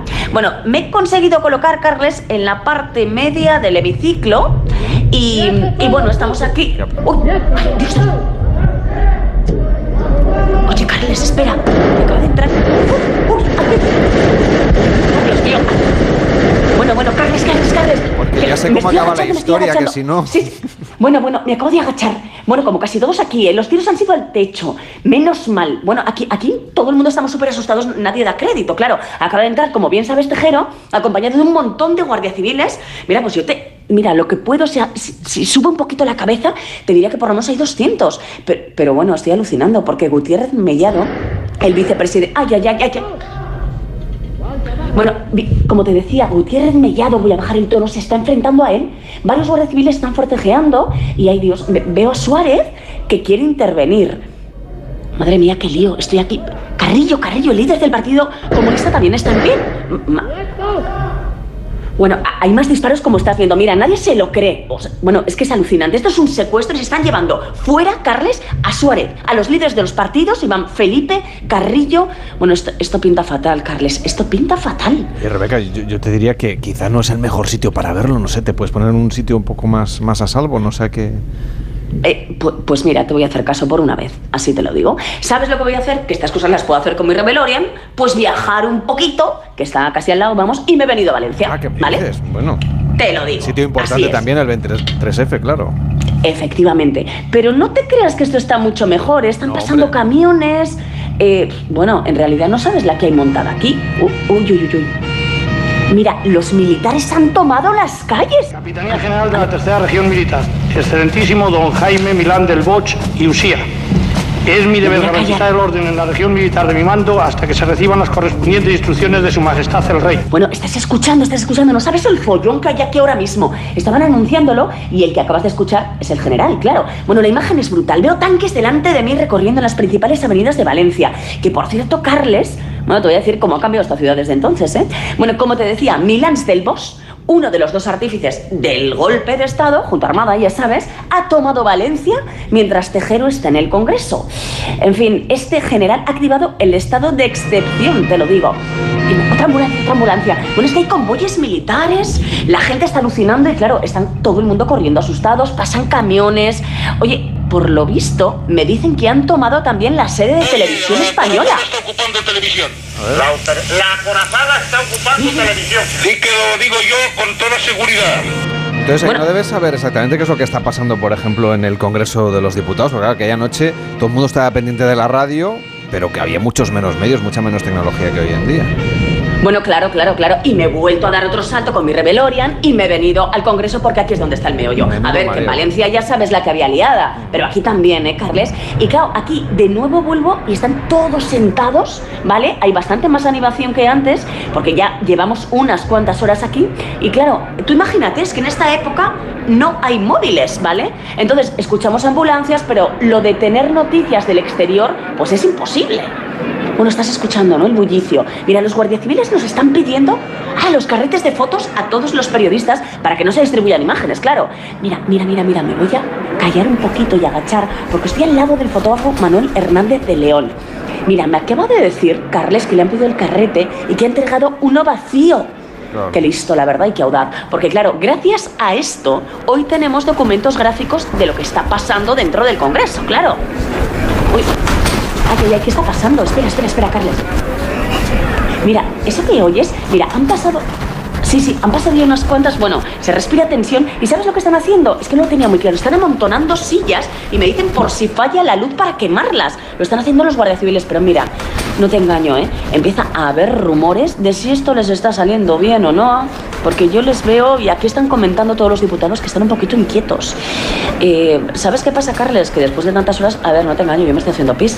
Eh, eh, eh, ya sé que no te tengo que contar estas cosas, no te las tengo que contar, que siempre me lo dices, pero resulta que la diputada Juana Arce acaba de volver del baño, claro, acompañada de un guardia civil.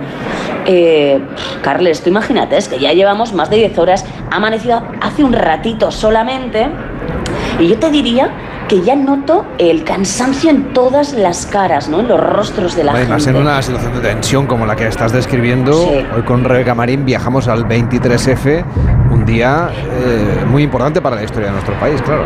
Oye, oye, ve- veo que aquí, mira, se están, se están reuniendo y, y nos están llamando a las mujeres. ¿Y, y qué es lo que dicen? Voy a intentar enterarme, a ver si me acerco. Ah, ah, mira, nos están diciendo que si queremos salir. Pero mira, las diputadas, ¿cómo son? Que dicen que no salen sin ellos. Va- vamos a ver, voy a, voy a esperar a ver si esto... Mira, sí, sí, sí, creo que están decidiendo que después de tantas horas sí que vamos a salir. Porque esto parece que está llegando a su fin. Nos han, bueno, pues colado algunas noticias que vienen del exterior, pero también te digo, vamos a salir solo unos minutos antes de que el resto de los diputados, ¿eh? Atención, Eh, atención desde la unidad móvil número 2. Efectivamente, los primeros diputados se acercan a la primera fila. De Carlos Oye, Carles, estamos saliendo, no sabes la que hay montada aquí fuera. Claro, es que, es que era impresionante, imaginábamos que debía haber bastante expecta- expectación, pero claro, cientos de personas, cuerpos de seguridad, veo periodistas que están rodeando el Congreso y bueno, y las caras de todos los diputados que, que salen exhaustos, pero eso sí, también te digo sabiendo que el golpe de Estado ha fracasado. Por cierto, me están contando ahora mismo algunos compañeros periodistas que el rey, mientras estábamos dentro, apareció en televisión para pedir que se restituya el orden constitucional. En fin, que menos mal que esto ha acabado, porque yo no le deseo a nadie estas 18 horas que hemos pasado aquí dentro. Y, y bueno, te iba a preguntar que si al final te lo sabes, pero creo que sí, ¿no? Hombre, Pues evidentemente, evidentemente. Sí, cuando ¿no? viajas a otra época en una cosa como menos histórica, pues es un poco más complicado. Yo que sé, cuando te fuiste inventar el fuego, pues yo que sé exactamente qué pasó ese día, pero aquí sí lo tenemos todos muy presente. Y bueno, la verdad es que me has hecho vivir momentos de tensión, ¿eh? porque Sí, pese a saber el final, oye, uno nunca sabe lo que te puede pasar a ti que estás por ahí, así que menos mal que sepan ya que, que- que se puede visitar el Congreso de los Diputados si ustedes quieren, no solamente estos días del puente de la Constitución y además la celebración de la Constitución que es tan relevante, sino que los viernes y los sábados, previa reserva online, pueden ustedes también visitar el Congreso, ver este lugar de la historia y contemplar, cuentan los guías, ¿no? Dónde están los orificios de bala que quedaron tras ese, em, en fin, ese, em, ese arranque del intento de golpe de Estado. El plazo de inscripción, por cierto, se abre el sábado anterior para las visitas, o sea que tiene usted que correr y hacerlo por internet. Rebeca, cuídate mucho, que mañana tienes que actuar otra vez aquí en Onda Cero. Sí, sí, sí, sí, sí. Oye, eh, qué apasionante ha sido todo esto, sobre todo siendo periodista, y qué maravilla que vivamos en democracia, ¿no? Qué bien. Hacemos una pausa en Gente Viajera y nos vamos a recorrer Madrid con el libro Libelo de Sangre, de Sandra Aza. En Onda Cero, gente viajera, Carlas Lamelo. Su alarma de Securitas Direct ha sido desconectada. Anda, si te has puesto alarma, ¿qué tal? La verdad que muy contenta. Como me paso casi todo el día fuera de casa trabajando, así me quedo mucho más tranquila. Si llego a saber antes lo que cuesta, me la hubiera puesto antes. Protege tu hogar frente a robos y ocupaciones con la alarma de Securitas Direct. Llama ahora al 900-272-272. ¿Se acabó el fin de semana? Tranquilo, toma Ansiomet. Ansiomet con triptófano y asuaganda te ayuda en situaciones de estrés. Y ahora también Ansiomet Autoestima, de Pharma OTC. Úbeda y Baeza han implantado una nueva señalética turística con TICs en sus centros históricos dentro de las operaciones 2.2 Úbeda Ciudad Inteligente y 2.3 Baeza Ciudad Inteligente. Edusi Úbeda Baeza 2020. Proyecto cofinanciado al 80% por la Unión Europea a través del Fondo Europeo de Desarrollo Regional. Una manera de hacer Europa. Tantas horas delante del ordenador pueden pasar factura a tus ojos. Prueba el nuevo Devisión Lágrimas. Devisión alivia los síntomas de sequedad, irritación y cansancio ocular. Devisión Lágrimas. Este producto cumple con la normativa vigente de producto sanitario. Para guisar, Apis. para salsear, Apis. para condimentar, Apis. para cocinar. Siempre tomate frito Apis. Idealmente rico, sano, exquisito. Idealmente tomate frito Apis. Ya sea como base de tus recetas o como acompañamiento, el tomate frito Apis es el aliado ideal para tus platos. Apis, expertos en tomate. Llega la venta privada, exclusiva para clientes con tarjeta El Corte Inglés, con descuentos de hasta el 30% en más de mil marcas. Moda, lencería, accesorios, zapatería, deportes, hogar. Solo hasta el 11 de diciembre venta privada en exclusiva para clientes con tarjeta El Corte Inglés, en tienda web y app. Tarjeta emitida por financiar El Corte Inglés y sujeta a su aprobación. Consulta condiciones en elcorteinglés.es. Antes no podía ni moverme, que si la espalda, las rodillas. Desde que tomo Flexium soy otra. Flexium contiene manganeso que ayuda a mantener mis huesos y eso con los años se nota. Flexium de Pharma OTC. El camino que lleva Belén lo voy haciendo mientras como jamón los pastorcillos me lo quieren robar y yo les digo que solo han de llamar al 984 1028 o en tu jamondirecto.com. Un día, un ángel llegó a nuestras vidas. Diego, Jorge, Carlota son ángeles, jóvenes con discapacidad severa que necesitan un espacio donde seguir creciendo. Alas en centros de día donde poder soñar, volar, creer, sentir, vivir. Que sus alas continúen su vuelo depende de ti. Colabora con la Fundación Son Ángeles, dando alas a jóvenes con discapacidad severa. Infórmate en sonángeles.com. ¿Cansado de toser? Toma Herbetón Respire. Herbetón jarabe con extracto de pino y eucalipto espectora y reduce el espasmo bronquial. Herbetón Respire. Consulte a su farmacéutico o dietista. Úbeda y Baeza han implantado una nueva señalética turística con TICs en sus centros históricos dentro de las operaciones 2.2 Úbeda Ciudad Inteligente y 2.3 Baeza Ciudad Inteligente. Edusi Úbeda Baeza 2020. Proyecto cofinanciado al 80% por la Unión Europea a través del Fondo Europeo de Desarrollo Regional. Una manera de hacer Europa. Lo bueno si breve, dos veces bueno. Por eso en Hipercor y en el corte inglés solo hasta el día 14 tienes un 20% de descuento directo en todos los juguetes de marcas como Lego, Pinipong, Nerf, Party Co. Date prisa, es un gran descuento pero fugaz. Solo hasta el 14 de diciembre. 20% de descuento directo en juguetes de las mejores marcas en Hipercor y en el corte inglés. En tienda, web y app. Pablo ha vuelto a suspender, no sé qué hacer. Prueba con The Memory Studio. A Luis le va genial. The Memory contiene vitamina B5 que contribuye al rendimiento intelectual normal y eso lo nota en exámenes. The Memory Studio, de Pharma OTC. En Carglass creemos que todos los parabrisas merecen una segunda oportunidad, incluso los irreparables. Por eso tenemos contenedores en todos nuestros talleres para que puedan ser reciclados y así darles una segunda vida. Carglass cambia, Carglass repara. Antes no podía ni moverme, que si la espalda, las rodillas. Desde que tomo Flexium soy otra. Flexium contiene manganeso que ayuda a mantener mis huesos y eso con los años se nota. Flexium de Pharma OTC. Un día, un ángel llegó a nuestras vidas. Diego, Jorge, Carlota son ángeles, jóvenes con discapacidad severa que necesitan un espacio donde seguir creciendo. Alas en centros de día donde poder soñar, volar, creer, sentir, vivir. Que sus alas continúen su vuelo depende de ti. Colabora con la Fundación Son Ángeles, dando alas a jóvenes con discapacidad severa. Infórmate en sonángeles.com. Pero mira cómo comen los peces en el río, pero mira cómo comen jamón del sobrecico. Comen y comen y vuelven a comer con tu jamón directo que han pedido en internet. 984 1028, tujamondirecto.com. Su alarma de Securitas Direct ha sido desconectada. Anda, si te has puesto alarma, ¿qué tal? La verdad que muy contenta. Como me paso casi todo el día fuera de casa trabajando, así me quedo mucho más tranquila. Si llego a saber antes lo que cuesta, me la hubiera puesto antes. Protege tu hogar frente a robos y ocupaciones con la alarma de Securitas Direct. Llama ahora al 900-272-272.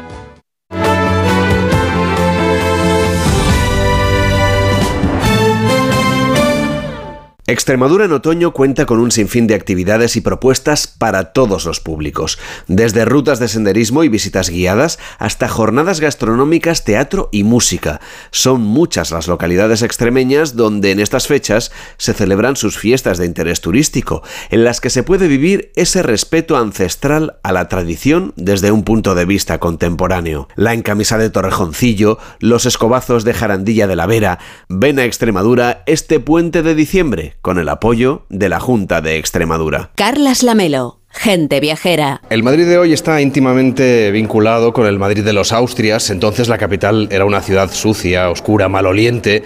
En el último año del reinado de Felipe III ocurre un crimen en la capital que rápidamente se convierte en una de las noticias más comentadas en todos los mentidoros. Una mujer ha, ha muerto asesinada por un grupo de hombres. El cuerpo aparece junto al de un bebé recién nacido que también está muerto y toda la escena tiene signos de violencia. Acusan de este crimen a un escribano, a Sebastián y a su esposa.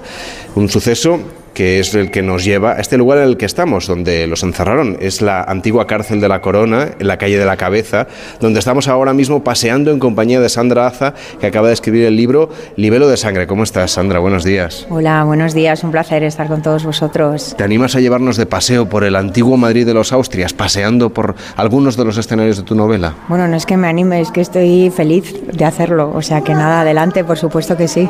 Se trata, como decíamos, de una acusación que en realidad, en realidad es falsa, como sucedía tantas otras veces en aquella época, para criminalizar a los judíos. Para quien no esté familiarizado del todo con este concepto, ¿cómo le explicaríamos que es un libelo de sangre? Los libelos de sangre eran acusaciones falsas que culpaban a los judíos de secuestrar niños cristianos para torturarlos y crucificarlos en una especie de, de parodia burlona de la pasión y muerte de Jesús.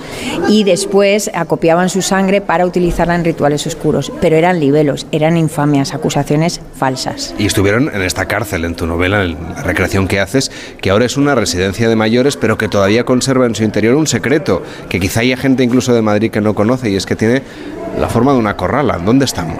Bueno, estamos en la calle de la Cabeza, número 14. Aquí es, eh, ahora es un centro de día eh, de mayores, pero antiguamente fue eh, la cárcel de la Corona. Era una cárcel utilizada por la Inquisición, sobre todo para religiosos que habían cometido delitos de- dentro de la jurisdicción civil, pero también se sabe que aquí eh, estuvieron, hubo presos eh, de la Inquisición eh, del siglo XVII. El, el lugar más, el hecho más polémico, bueno, más famoso de que, que vio este lugar eh, fue el asesinato de- del cura de Tamajón, que fue en el siglo XIX eh, cuando, bueno, pues eh, vinieron, entraron uno, un grupo de exaltados, era el Matías Vinuesa, era confesor real de Fernando VII, entonces cuando empezó el trienio liberal lo, lo juzgaron por ir a favor de Fernando VII, del absolutismo, y lo condenaron a 10 años en África, pero el, el pueblo consideró que eso era poco, así es que entraron aquí y lo mataron a martillazos, pero realmente fue a martillazos. Bueno, yo creo que, yo creo que porque estaban ellos querían que lo condenasen a muerte. Yo creo que 10 años en África habría sido un poquito peor, pero bueno, el caso es que el, el cura murió y este es el hecho más famoso que ha vivido este lugar. Pero bueno, aquí es donde están los Castro, en las mazmorras de abajo, que es para verlas, de verdad. Y bueno, pues vamos a verlas. Pues vamos a visitar esas mazmorras. Antes comentar que aquí hay un mapa de Madrid de 1830. La ciudad ya es bastante diferente de lo que planteas tú en la novela. Está mucho más ordenada urbanísticamente. Sí, la ciudad, eh, nosotros estamos en 1621, este mapa que es del siglo XIX, ya vemos un montón de cosas que en aquella época no estaba. Por ejemplo, sin ir más lejos, el retiro. En la época de, de libelo de sangre, 1621, el retiro todavía no, no, no estaba, empezó a construirse en 1629. Sí lo vemos en el mapa de Teixeira de 1656, pero en el mapa de Manceli, que es el que está en las guardas del libro, ese es el mapa de 1614 a 1622 y ahí no estaba el retiro. Y aquí, por ejemplo, ya está, ya tenemos todo el, eh, toda la parte del barrio de Salamanca, que está mucho más ordenado, que no es como la almendra central, que son callejuelas pues de la época que se han mantenido y han llegado a nuestros días. ¿Y podemos bajar a las mazmorras? Sí, sí, podemos bajar a las mazmorras. Además, este es un sitio muy poco conocido incluso por los madrileños. Yo les animo a que se vengan calle de la cabeza número 14, que de verdad que es para verlo. Es un sitio muy poco conocido, pero es uno de esos rincones de Madrid que de verdad cierras los ojos y nos transporta a aquella época. Pues vamos allá. Venga, te sigo, yo te sigo. Venga. Te sigo y me vas contando, por ejemplo, la historia del hijo de este matrimonio de Alonso, es el protagonista de la novela, y querrá rescatar a sus padres, claro, que están aquí encerrados en este lugar en el que nos encontramos. Lo que pasa es que él no está nada acostumbrado a ese Madrid oscuro, porque él viene como de buena casa, ¿no? Le, le cuesta, estamos abriendo ahora mismo las puertas y descendiendo las escaleras, Vale, pues iremos con cuidado. Y descendiendo estas escaleras que nos llevan justamente a lo que eran las antiguas mazmorras. Imagínate esto a oscuras, todo esto está ahora asfaltado, pero claro, imagínatelo lleno de barro, lleno de ratas, oliendo eh, horriblemente mal. Esto es un sitio eh, que, bueno, vemos eh, que es, es- es como un pasillo, eh, tiene cinco, cinco celdas, ¿vale? Eh, están todas abovedadas. La celda eh, no es más de un metro y medio por, por dos, no, no es más. Y bueno, ahora las vemos, primero, esto está asfaltado, tiene luz. Imaginemos que esto está absolutamente sin luz, siglo XVII.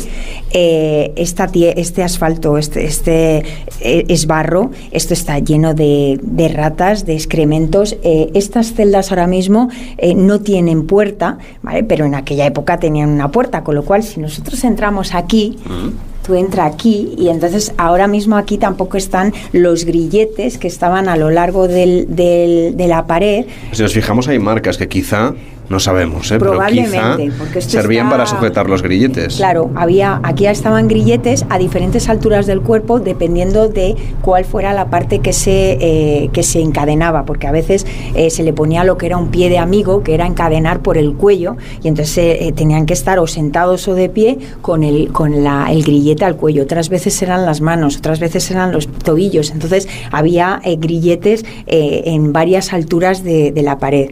Si tú entras aquí, imagínate todo esto a oscuras y ahí había una puerta de hierro que generalmente la puerta era de, de- hierro macizo y solamente tenía una gatera en el fondo por donde se entraban, eh, metían la comida, que era generalmente mm, agua y un trozo de pan, era poca comida, y por donde se sacaban los excrementos. Eh, los excrementos se sacaban eh, muy pocas veces, era una, cárcel, era una cárcel y a los de la cárcel no les cuidaban en absoluto, ¿no?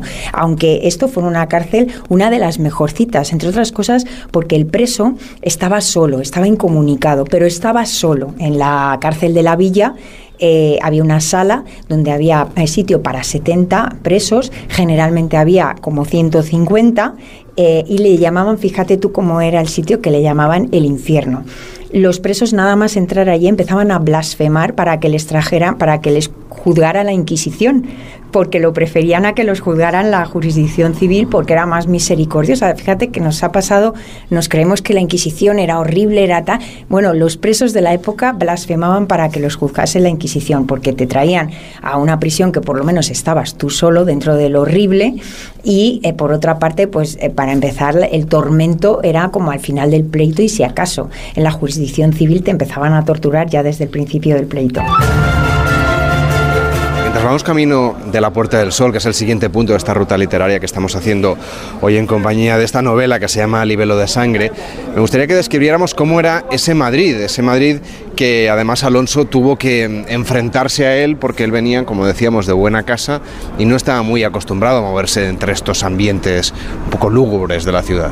Madrid era una ciudad al mismo tiempo que vibrante, fascinante, eh, era una ciudad muy oscura, era muy sucia. Todo, todo esto que hoy vemos asfaltado estaba sin, sin asfaltar. Eh, eh, había, Madrid viene de Mairid, que es madre de aguas. Toda la ciudad estaba surcada por arroyuelos.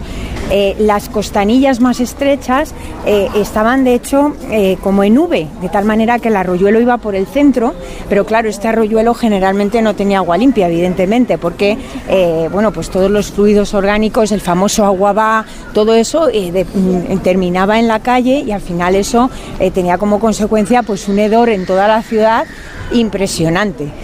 No había alcantarillas, no había nada de eso. Entonces era una ciudad muy vibrante porque tenía muchísima vida, aquí venía muchísima gente, era la corte. Y entonces todos los que querían otro mundo, otra vida o buscaban un sueño venían a la corte. Hoy en Gente Viajera estamos recorriendo la ciudad de Madrid, el centro de, la capital. Estamos ahora en la plaza de Jacinto de Benavente, llegando a la calle de las Carretas, que nos va a llevar directamente hasta la Puerta del Sol, uno de los puntos emblemáticos. Es uno de los recorridos que podemos hacer a partir de la novela Libelo de Sangre, que ha escrito Sandra Aza. Estamos a punto de llegar a la Puerta del Sol, que era entonces, eh, pues seguramente el lugar donde estaban los mentideros, ¿no? No sé si sigue siendo hoy en día un poco un mentidero de la capital. Bueno, yo diría que ya no tanto, ¿no? Ahora los mentideros eh, eh, lo- tienen más acaparados las redes, ¿no? Ahí es como, es el centro de tertulia habitual, pero bueno, aquí en la Plaza Mayor, en la Puerta del Sol, eh, sí que es el centro de reuniones, un punto de encuentro de Madrid. Ahora vamos por la calle de las Carretas, se llamaba así porque en la época de los comuneros, eh, en, el alzamiento de los comuneros contra el emperador Carlos, en esta calle se hicieron una especie de barricadas fueron las primeras barricadas que hubo en Madrid. ¿Y cómo se hizo? Pues poniendo carretas. Y entonces, eh, para que la- las tropas imperiales no pasaran de la Puerta del, Sol, no, no atravesaran esa puerta que tenía un sol pintado eh, que miraba al este y que de ahí el lugar se llamó Puerta del Sol. Que eso es un poco mito, no está claro del todo, me no parece. está claro, porque esta puerta, unos dicen que se construyó en la época del alzamiento de los comuneros, otros dicen que, se, que, fue, que fue mucho antes, otros dicen que era en la época eh, musulmana, es decir, no está nada claro, hay muchísimas teorías al respecto, pero lo que sí que parece que está claro es que aquí en la Puerta del Sol hubo una puerta y que tenía pintado un sol que daba al este, y que de ahí viene el nombre. Luego, ¿Cuándo se construyó esa puerta? ¿Cuándo estuvo cuándo no estuvo? Sobre eso la doctrina no, los expertos no se ponen de acuerdo. Hay teorías para, para, para todos los gustos. Y por fin hemos llegado a la Puerta del Sol, seguramente la, la plaza más emblemática de Madrid. Aquí nos tomamos las uvas todos los años, pero entonces no era una plaza, era, era la calle ancha y también tiene un papel importante. Decíamos que aquí era el mentidero donde surge ese libelo de sangre, esa historia que al final se acaba convirtiendo en trascendental en tu novela. Sí, aquí en la Puerta del Sol eh, no era una plaza, era realmente una calle más ancha de lo habitual porque aquí confluían eh, varias, varias rutas importantes. Estaba el camino de Alcalá, estaba el camino de Guadalajara y entonces este era el núcleo, el punto neurálgico de todas esas calles. Pero realmente no era una plaza, era una calle más ancha. Al principio de la calle mayor, ahora vamos, estaba el famoso mentidero y donde hoy está el corte inglés, ahí estaba la inclusa porque la puerta, de, la puerta del Sol en el siglo XVII no, es, no, es- no era tan grande eh, eh, y la calle, lo que era la inclusa, llegaba hasta donde está ahí el corte inglés. Es decir, que era, era muchísimo, había mucho más eh, edificio eh, ocupando la plaza. Luego después, con la remodelación de la Puerta del Sol que se hizo en el siglo XIX, todo se despejó, se quitaron casas y se tiró todo un poquito para atrás. La inclusa estaba donde hoy justo está eh, en la entrada principal del corte inglés. Era un, un conjunto de chamizos que empezó siendo dos, pero como había tal lluvia de, de- huérfanos abandonados, de niños abandonados, pues entonces fueron alquilando eh, casas y las fueron uniendo, abriendo huecos entre las paredes para unirlas entre sí. Y en una de, de- de los recovecos, eh, eh, bueno, estaba el torno. Ahora ya ese recoveco ya no existe porque la calle la quitaron, quitaron un montón de calles, y, pero bueno, ahora os voy a llevar a un sitio para que veáis una especie de torno. Mientras me llevas, vamos a explicar un poco cómo eran estas inclusas. Eran unas casas de caridad, donde, unas casas de refugio, unas casas de socorro, donde la gente que no tenía seguramente recursos abandonaba a los niños en un torno que gestionaban unas monjas. En este caso, hay una monja protagonista de la historia, ¿no? Sor Casilda. Sí, la inclusa estaba regentada por la cofradía de Nuestra Señora de la Soledad y, bueno, eh, realmente la cofradía empezó simplemente para eh, custodiar, digamos, la imagen de Nuestra Señora de la Soledad, una virgen que era de la cual los madrileños eran muy devotos, eh, pero después eran tan devotos que en el convento de la Victoria, que estaba ahí, porque aquí había muchos conventos. En esta plaza había concretamente tres conventos. El, de la Victoria, que estaba justo ahí, el del Buen Suceso, que estaba justo donde está el Apple Store ahora mismo, y luego teníamos San Felipe, que era donde estaba el Mentidero de la Villa. Es decir, en eh, tres estaba circundada nada menos que por tres iglesias y luego después ahí teníamos el, convento del Carmen y un poquito más allá el de San Hermenegildo, es decir, esto era un sinfín de iglesias que no os podéis imaginar. Entonces, eh, la cofradía de la Soledad estaba vinculada a la Victoria, eh, pero la imagen de la Soledad tenía tantos devotos que, bueno, que las limosnas eran tantas que al final se pudieron permitir eh, alquilar unas casas específicamente ya para los expósitos y ya fue cuando de verdad eh, empezó a hablarse de lo que es la inclusa, que la inclusa, el término inclusa eh, viene de Unquisen, que es una ciudad holandesa, un soldado eh, se trajo una imagen de la Virgen de la Paz, se la dio a Felipe II y Felipe II a su vez la donó al Hospital de los Niños Expósitos. Y entonces los madrileños, como no sabían cómo se pronunciaba Unquisen, pues empezaron a pronunciarlo a su leal saber y entender, con lo cual poco a poco la, la Virgen, el Hospital de la Virgen de Unquisen se fue modernizando y fue evolucionando hasta que se convirtió en el Hospital de la Virgen de la Inclusa y de ahí fue la Inclusa, con lo cual el término Inclusa es madrileño total. Estamos en la calle Mayor de Madrid y aquí es donde estaba el mentidero. Aquí surge el rumor de ese libero de sangre. Sí, aquí estaba el mentidero, eh, aquí en, al principio de la calle Mayor eh, teníamos el, ah, el monasterio de San Felipe el Real. El monasterio de San Felipe el Real eh, estaba construido sobre una pilastra y entonces eh, la- eh, había una escalinata que salvaba la diferencia entre la calle y la, y, la, y la parte de arriba. En esa escalinata, que eran gradas, se llamaban las gradas de San Felipe y era el mentidero oficial de la villa. Aquí se venía eh, y se decía que aquí nacían las nuevas antes que los sucesos. Así lo pone en la placa. Hay una, hay una placa eh, que, que, bueno, está, por, el, recuerda, está ¿no? por el otro lado, que lo recuerda. Eh, bueno, está ahí en concreto la placa. Ahí y dice aquí estuvo el mentidero de la villa porque era todo esto que es lo que hoy eran las casas de las casas Cordero porque eh, bueno cuando Santiago Cordero fue un leonés en el siglo XIX ganó la lotería y entonces una, una teoría dice que eh, la corona no tenía dinero para pagarle el dineral que, que ganó y entonces le cedió el solar de lo que fue San Felipe el Real y otra dice directamente que con el dinero que ganó lo compró. Aquí eh, fue el primer edificio de apartamentos que hubo en Madrid lo construyó Santiago Cordero y además fue el primer kiosco de la Telefónica. Aquí estuvo por primera vez la Telefónica. Y aquí surge el libelo de sangre que va a truncar la dicha de la familia Castro. Y ahora es un McDonald's. Y ahora es un McDonald's. bueno, y unas cuantas cosas más. Una casa de apuestas y un Kentucky Fried Chicken. Vale, Muy bien. Y un banco también, es, es- era, pero era un Bueno, lugar... es la transformación de las ciudades al final, ¿no? Sí, la verdad es que, bueno, esto, eh, eh, bueno, yo animo a los oyentes a que, a que busquen en internet de San Felipe para que vean cómo era antiguamente y cómo es ahora. Es que el cambio es, es, es brutal, la verdad que merece mucho la pena. ¿A dónde nos lleva ahora tu ruta literaria? Bueno, ahora vamos por la calle Mayor. Eh, hay que tener, vamos hacia la Plaza de la Villa. Hay que tener en cuenta la calle Mayor. En aquella, hoy la calle Mayor es toda la calle Mayor. En aquella época la calle Mayor era hasta un punto determinado, eh, hasta la plaza, la, la calle del Comandante Las Morenas, que ahora vamos a pasar por ahí. Pero después empezaba la Puerta de Guadalajara, Platerías y la calle de la Almudena. Es decir, esta calle que hoy es una, en su día, en el siglo XVII, eran cuatro calles. Pues ya hemos llegado a la Plaza de la Villa, que en realidad en aquella época, en la época de la novela, se llamaba Plaza de San Salvador. ¿Qué ocurre en esta, en esta plaza tan singular de Madrid? Bueno, aquí en la plaza en San Salvador lo ocurren muchas cosas, pero no voy a decir porque si no los oyentes me matan. Pero una de las cosas que sí puedo decir es que estábamos justo enfrente de la iglesia de San Salvador, donde Sebastián Escribano tiene su escribanía. Luego vamos a pasar más, más para allá eh, para introducirnos en lo que era la calle de San Salvador. Ahora estamos en la Plaza de la Villa. En su momento, como bien has dicho, se llamaba Plaza de San Salvador por la cercanía eh, y es muy importante porque esta, en, en- en est- este era el centro, uno de los centros neurálgicos de Madrid. Aquí se vendían eh, nieve, por ejemplo, había puestos de nieve, eh, los aguadores. Aquí tenemos los, lo- aquí estaba el concejo de la villa. Eh, de hecho, mm, mm, teníamos aquí teníamos la cárcel de la villa.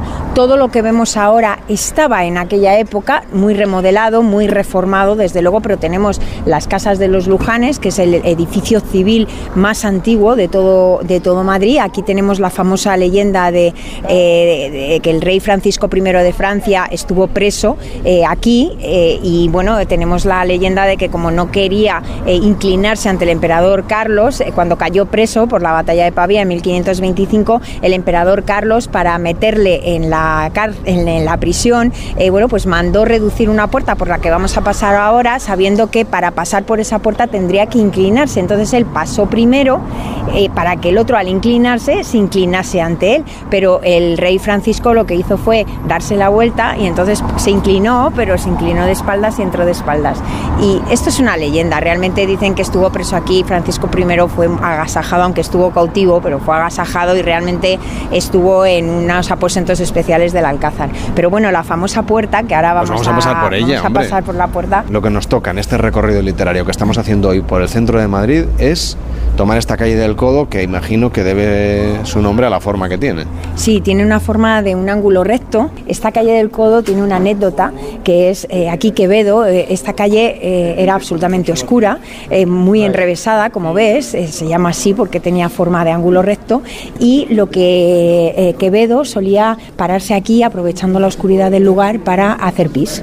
Y entonces siempre hacía pis en el mismo portal, hasta que el dueño del, uno de los vecinos del portal puso una cruz y puso un cartel que decía, eh, donde hay cruces no se mea. Y entonces Quevedo a su vez contestó, "Don- no, no se ponen cruces donde se mea. Esa es la anécdota de la esta. Bueno, y ahora vamos a entrar aquí. Ay, pero vamos a tener que esperar cola, hay cola. Bueno, esperamos, faltaría, Esperamos. faltaría Ah, más. vale, sí, porque merece mucho la pena. Llegamos a otra puerta, en este caso es la puerta de un monasterio. Sí, es el convento de las Carboneras. Y aquí esto tiene un, es un lugar muy, muy especial porque es, es un convento de clausura y entonces las monjas eh, se ven, eh, se, se, bueno, se mantienen a través de la venta de dulces. Y entonces, como son de clausura, pues las ventas de dulces tú tienes que entrar, que ahora mismo estamos entrando dentro del convento. He visto que en el interfono pone monjas y sacerdotes. Hay dos, hay dos botones. Tienes que llamar a las monjas y las Vale, monjas por no algún- Algunas veces te dicen Ave María Purísima y tú tienes que responder sin pecado concebida. Me hubiera encantado. No, no, no, es que hay mucha gente. Y entonces ves, eh, te lo dan a través de un torno.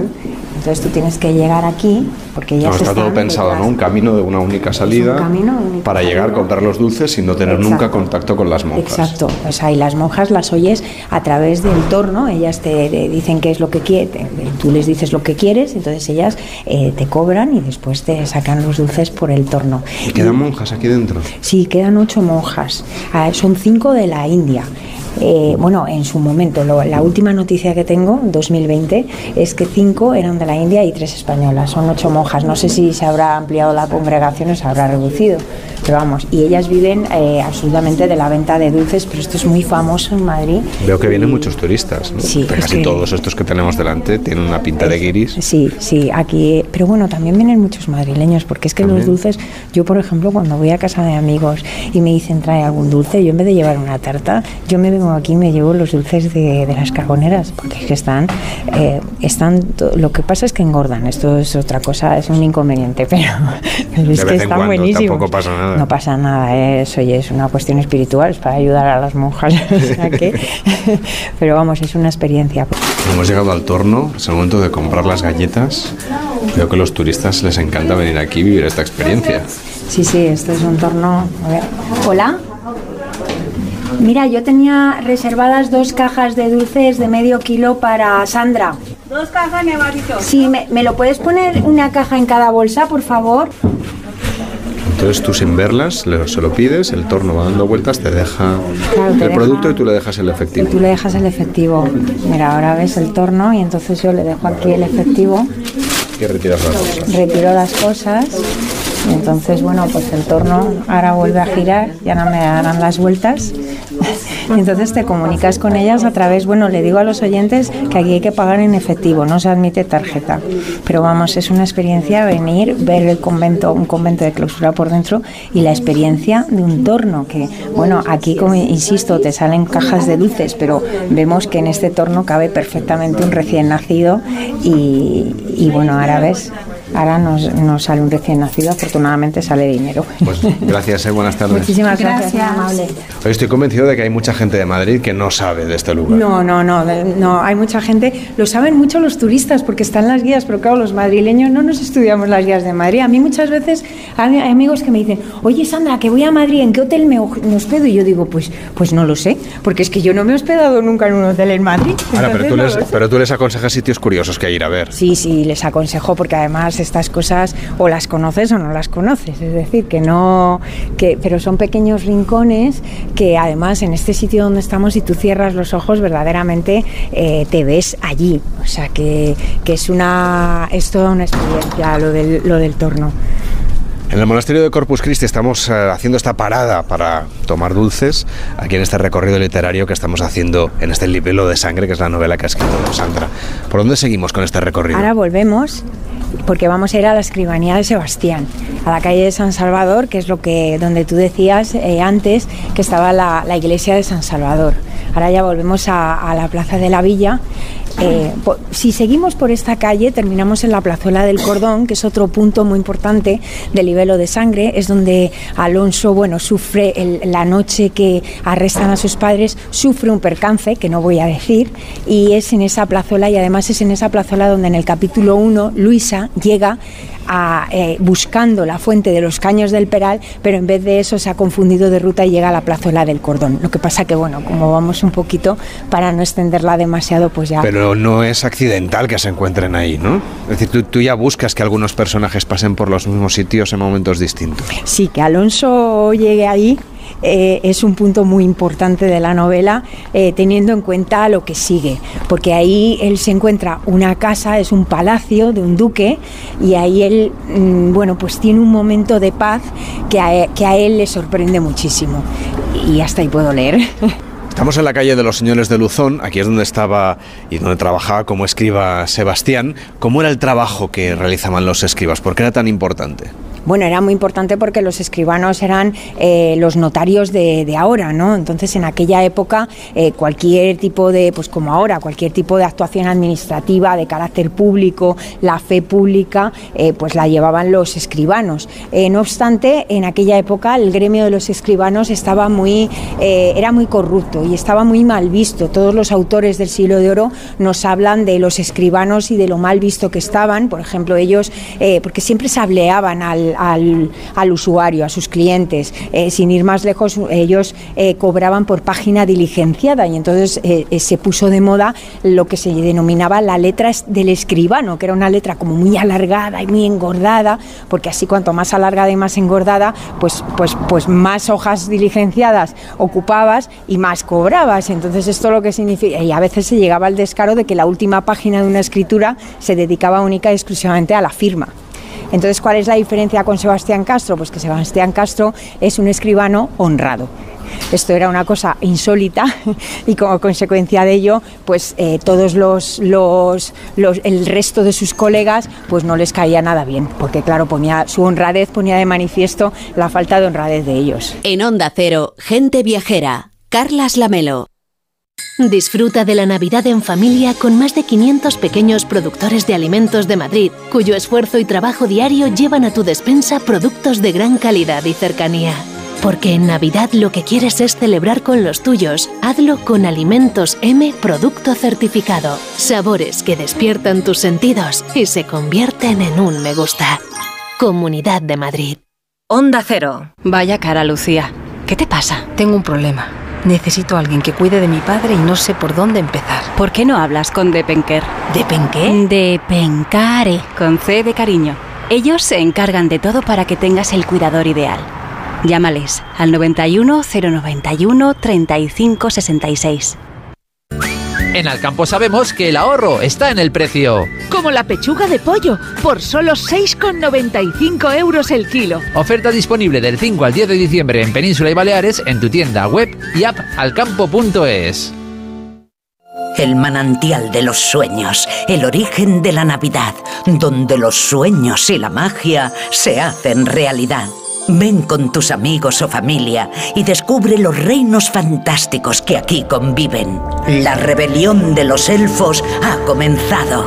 Te esperamos en el Real Jardín Botánico Alfonso XIII, Universidad Complutense de Madrid.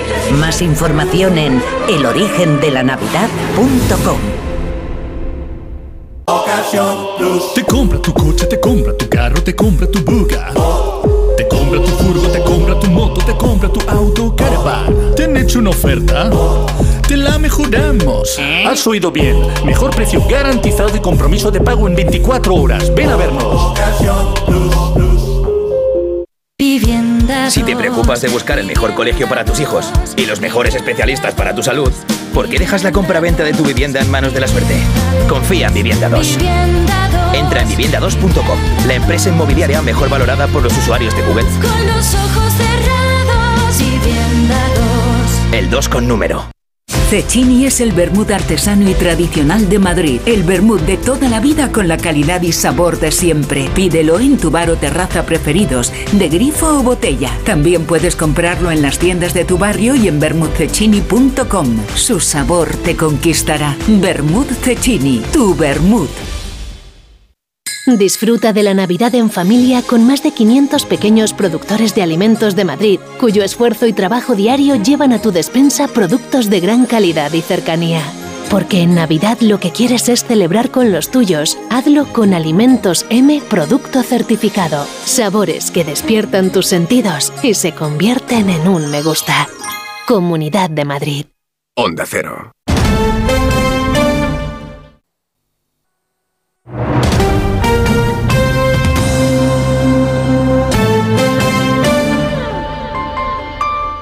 En Onda Cero, Gente Viajera, Carlas Lamelo.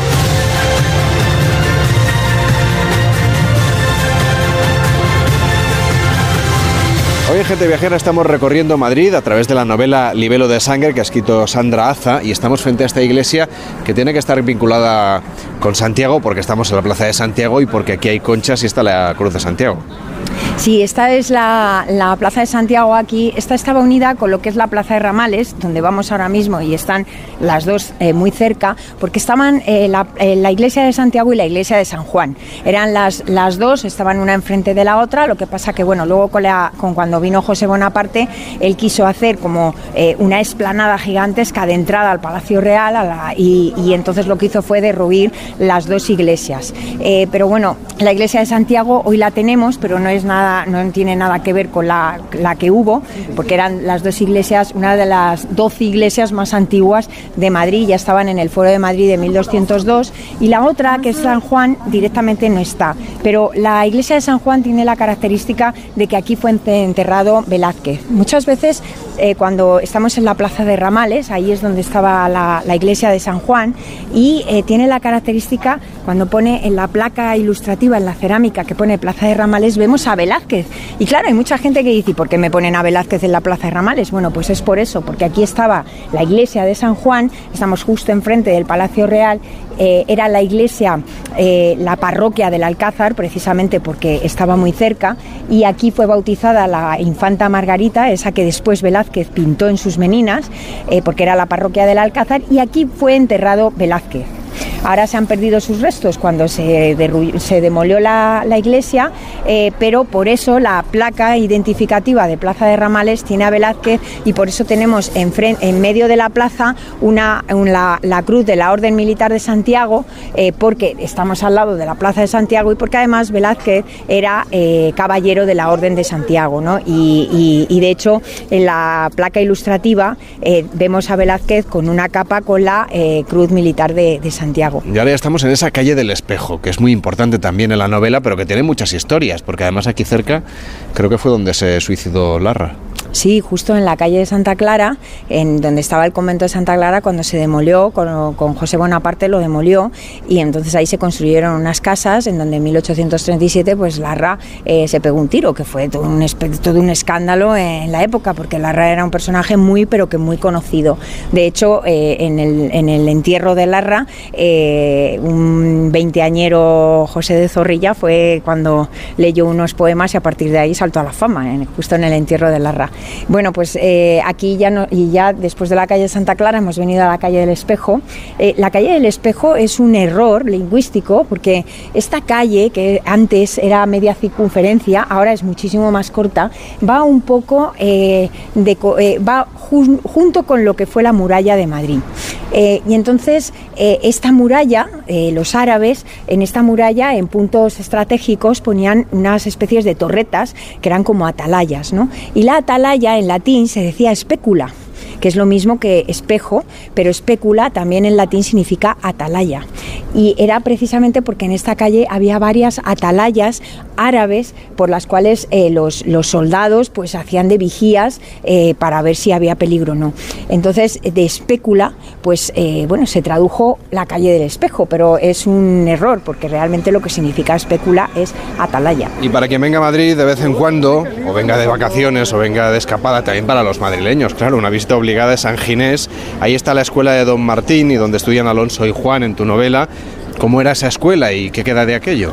Bueno, esa escuela era eh, pues la típica, en aquella época había muy pocas escuelas, se llamaban escuelas de primeras letras, ¿no? Solamente se aprendía a leer, a escribir, a contar y doctrina cristiana, eran las cuatro asignaturas y eran escuelas eh, humildes. Aquí venían los del Bajo Testamento porque lo- la alta sociedad, los niños de la alta sociedad, ellos, eh, bueno, pues se, se formaban con instructores privados y se formaban en el hogar.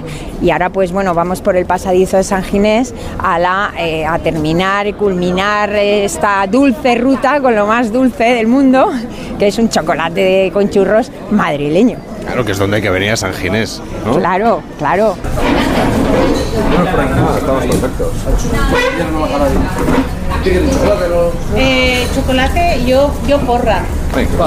¿Usted?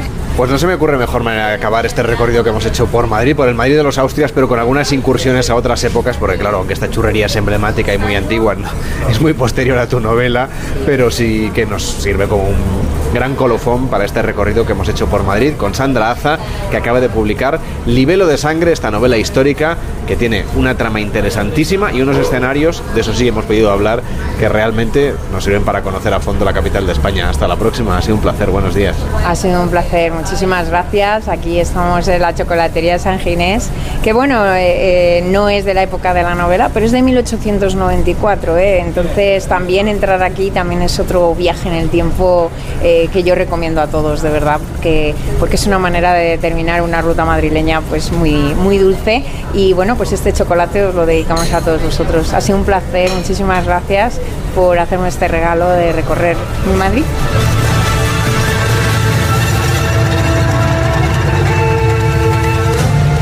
En Onda Cero, Gente Viajera, Carlas Lamelo.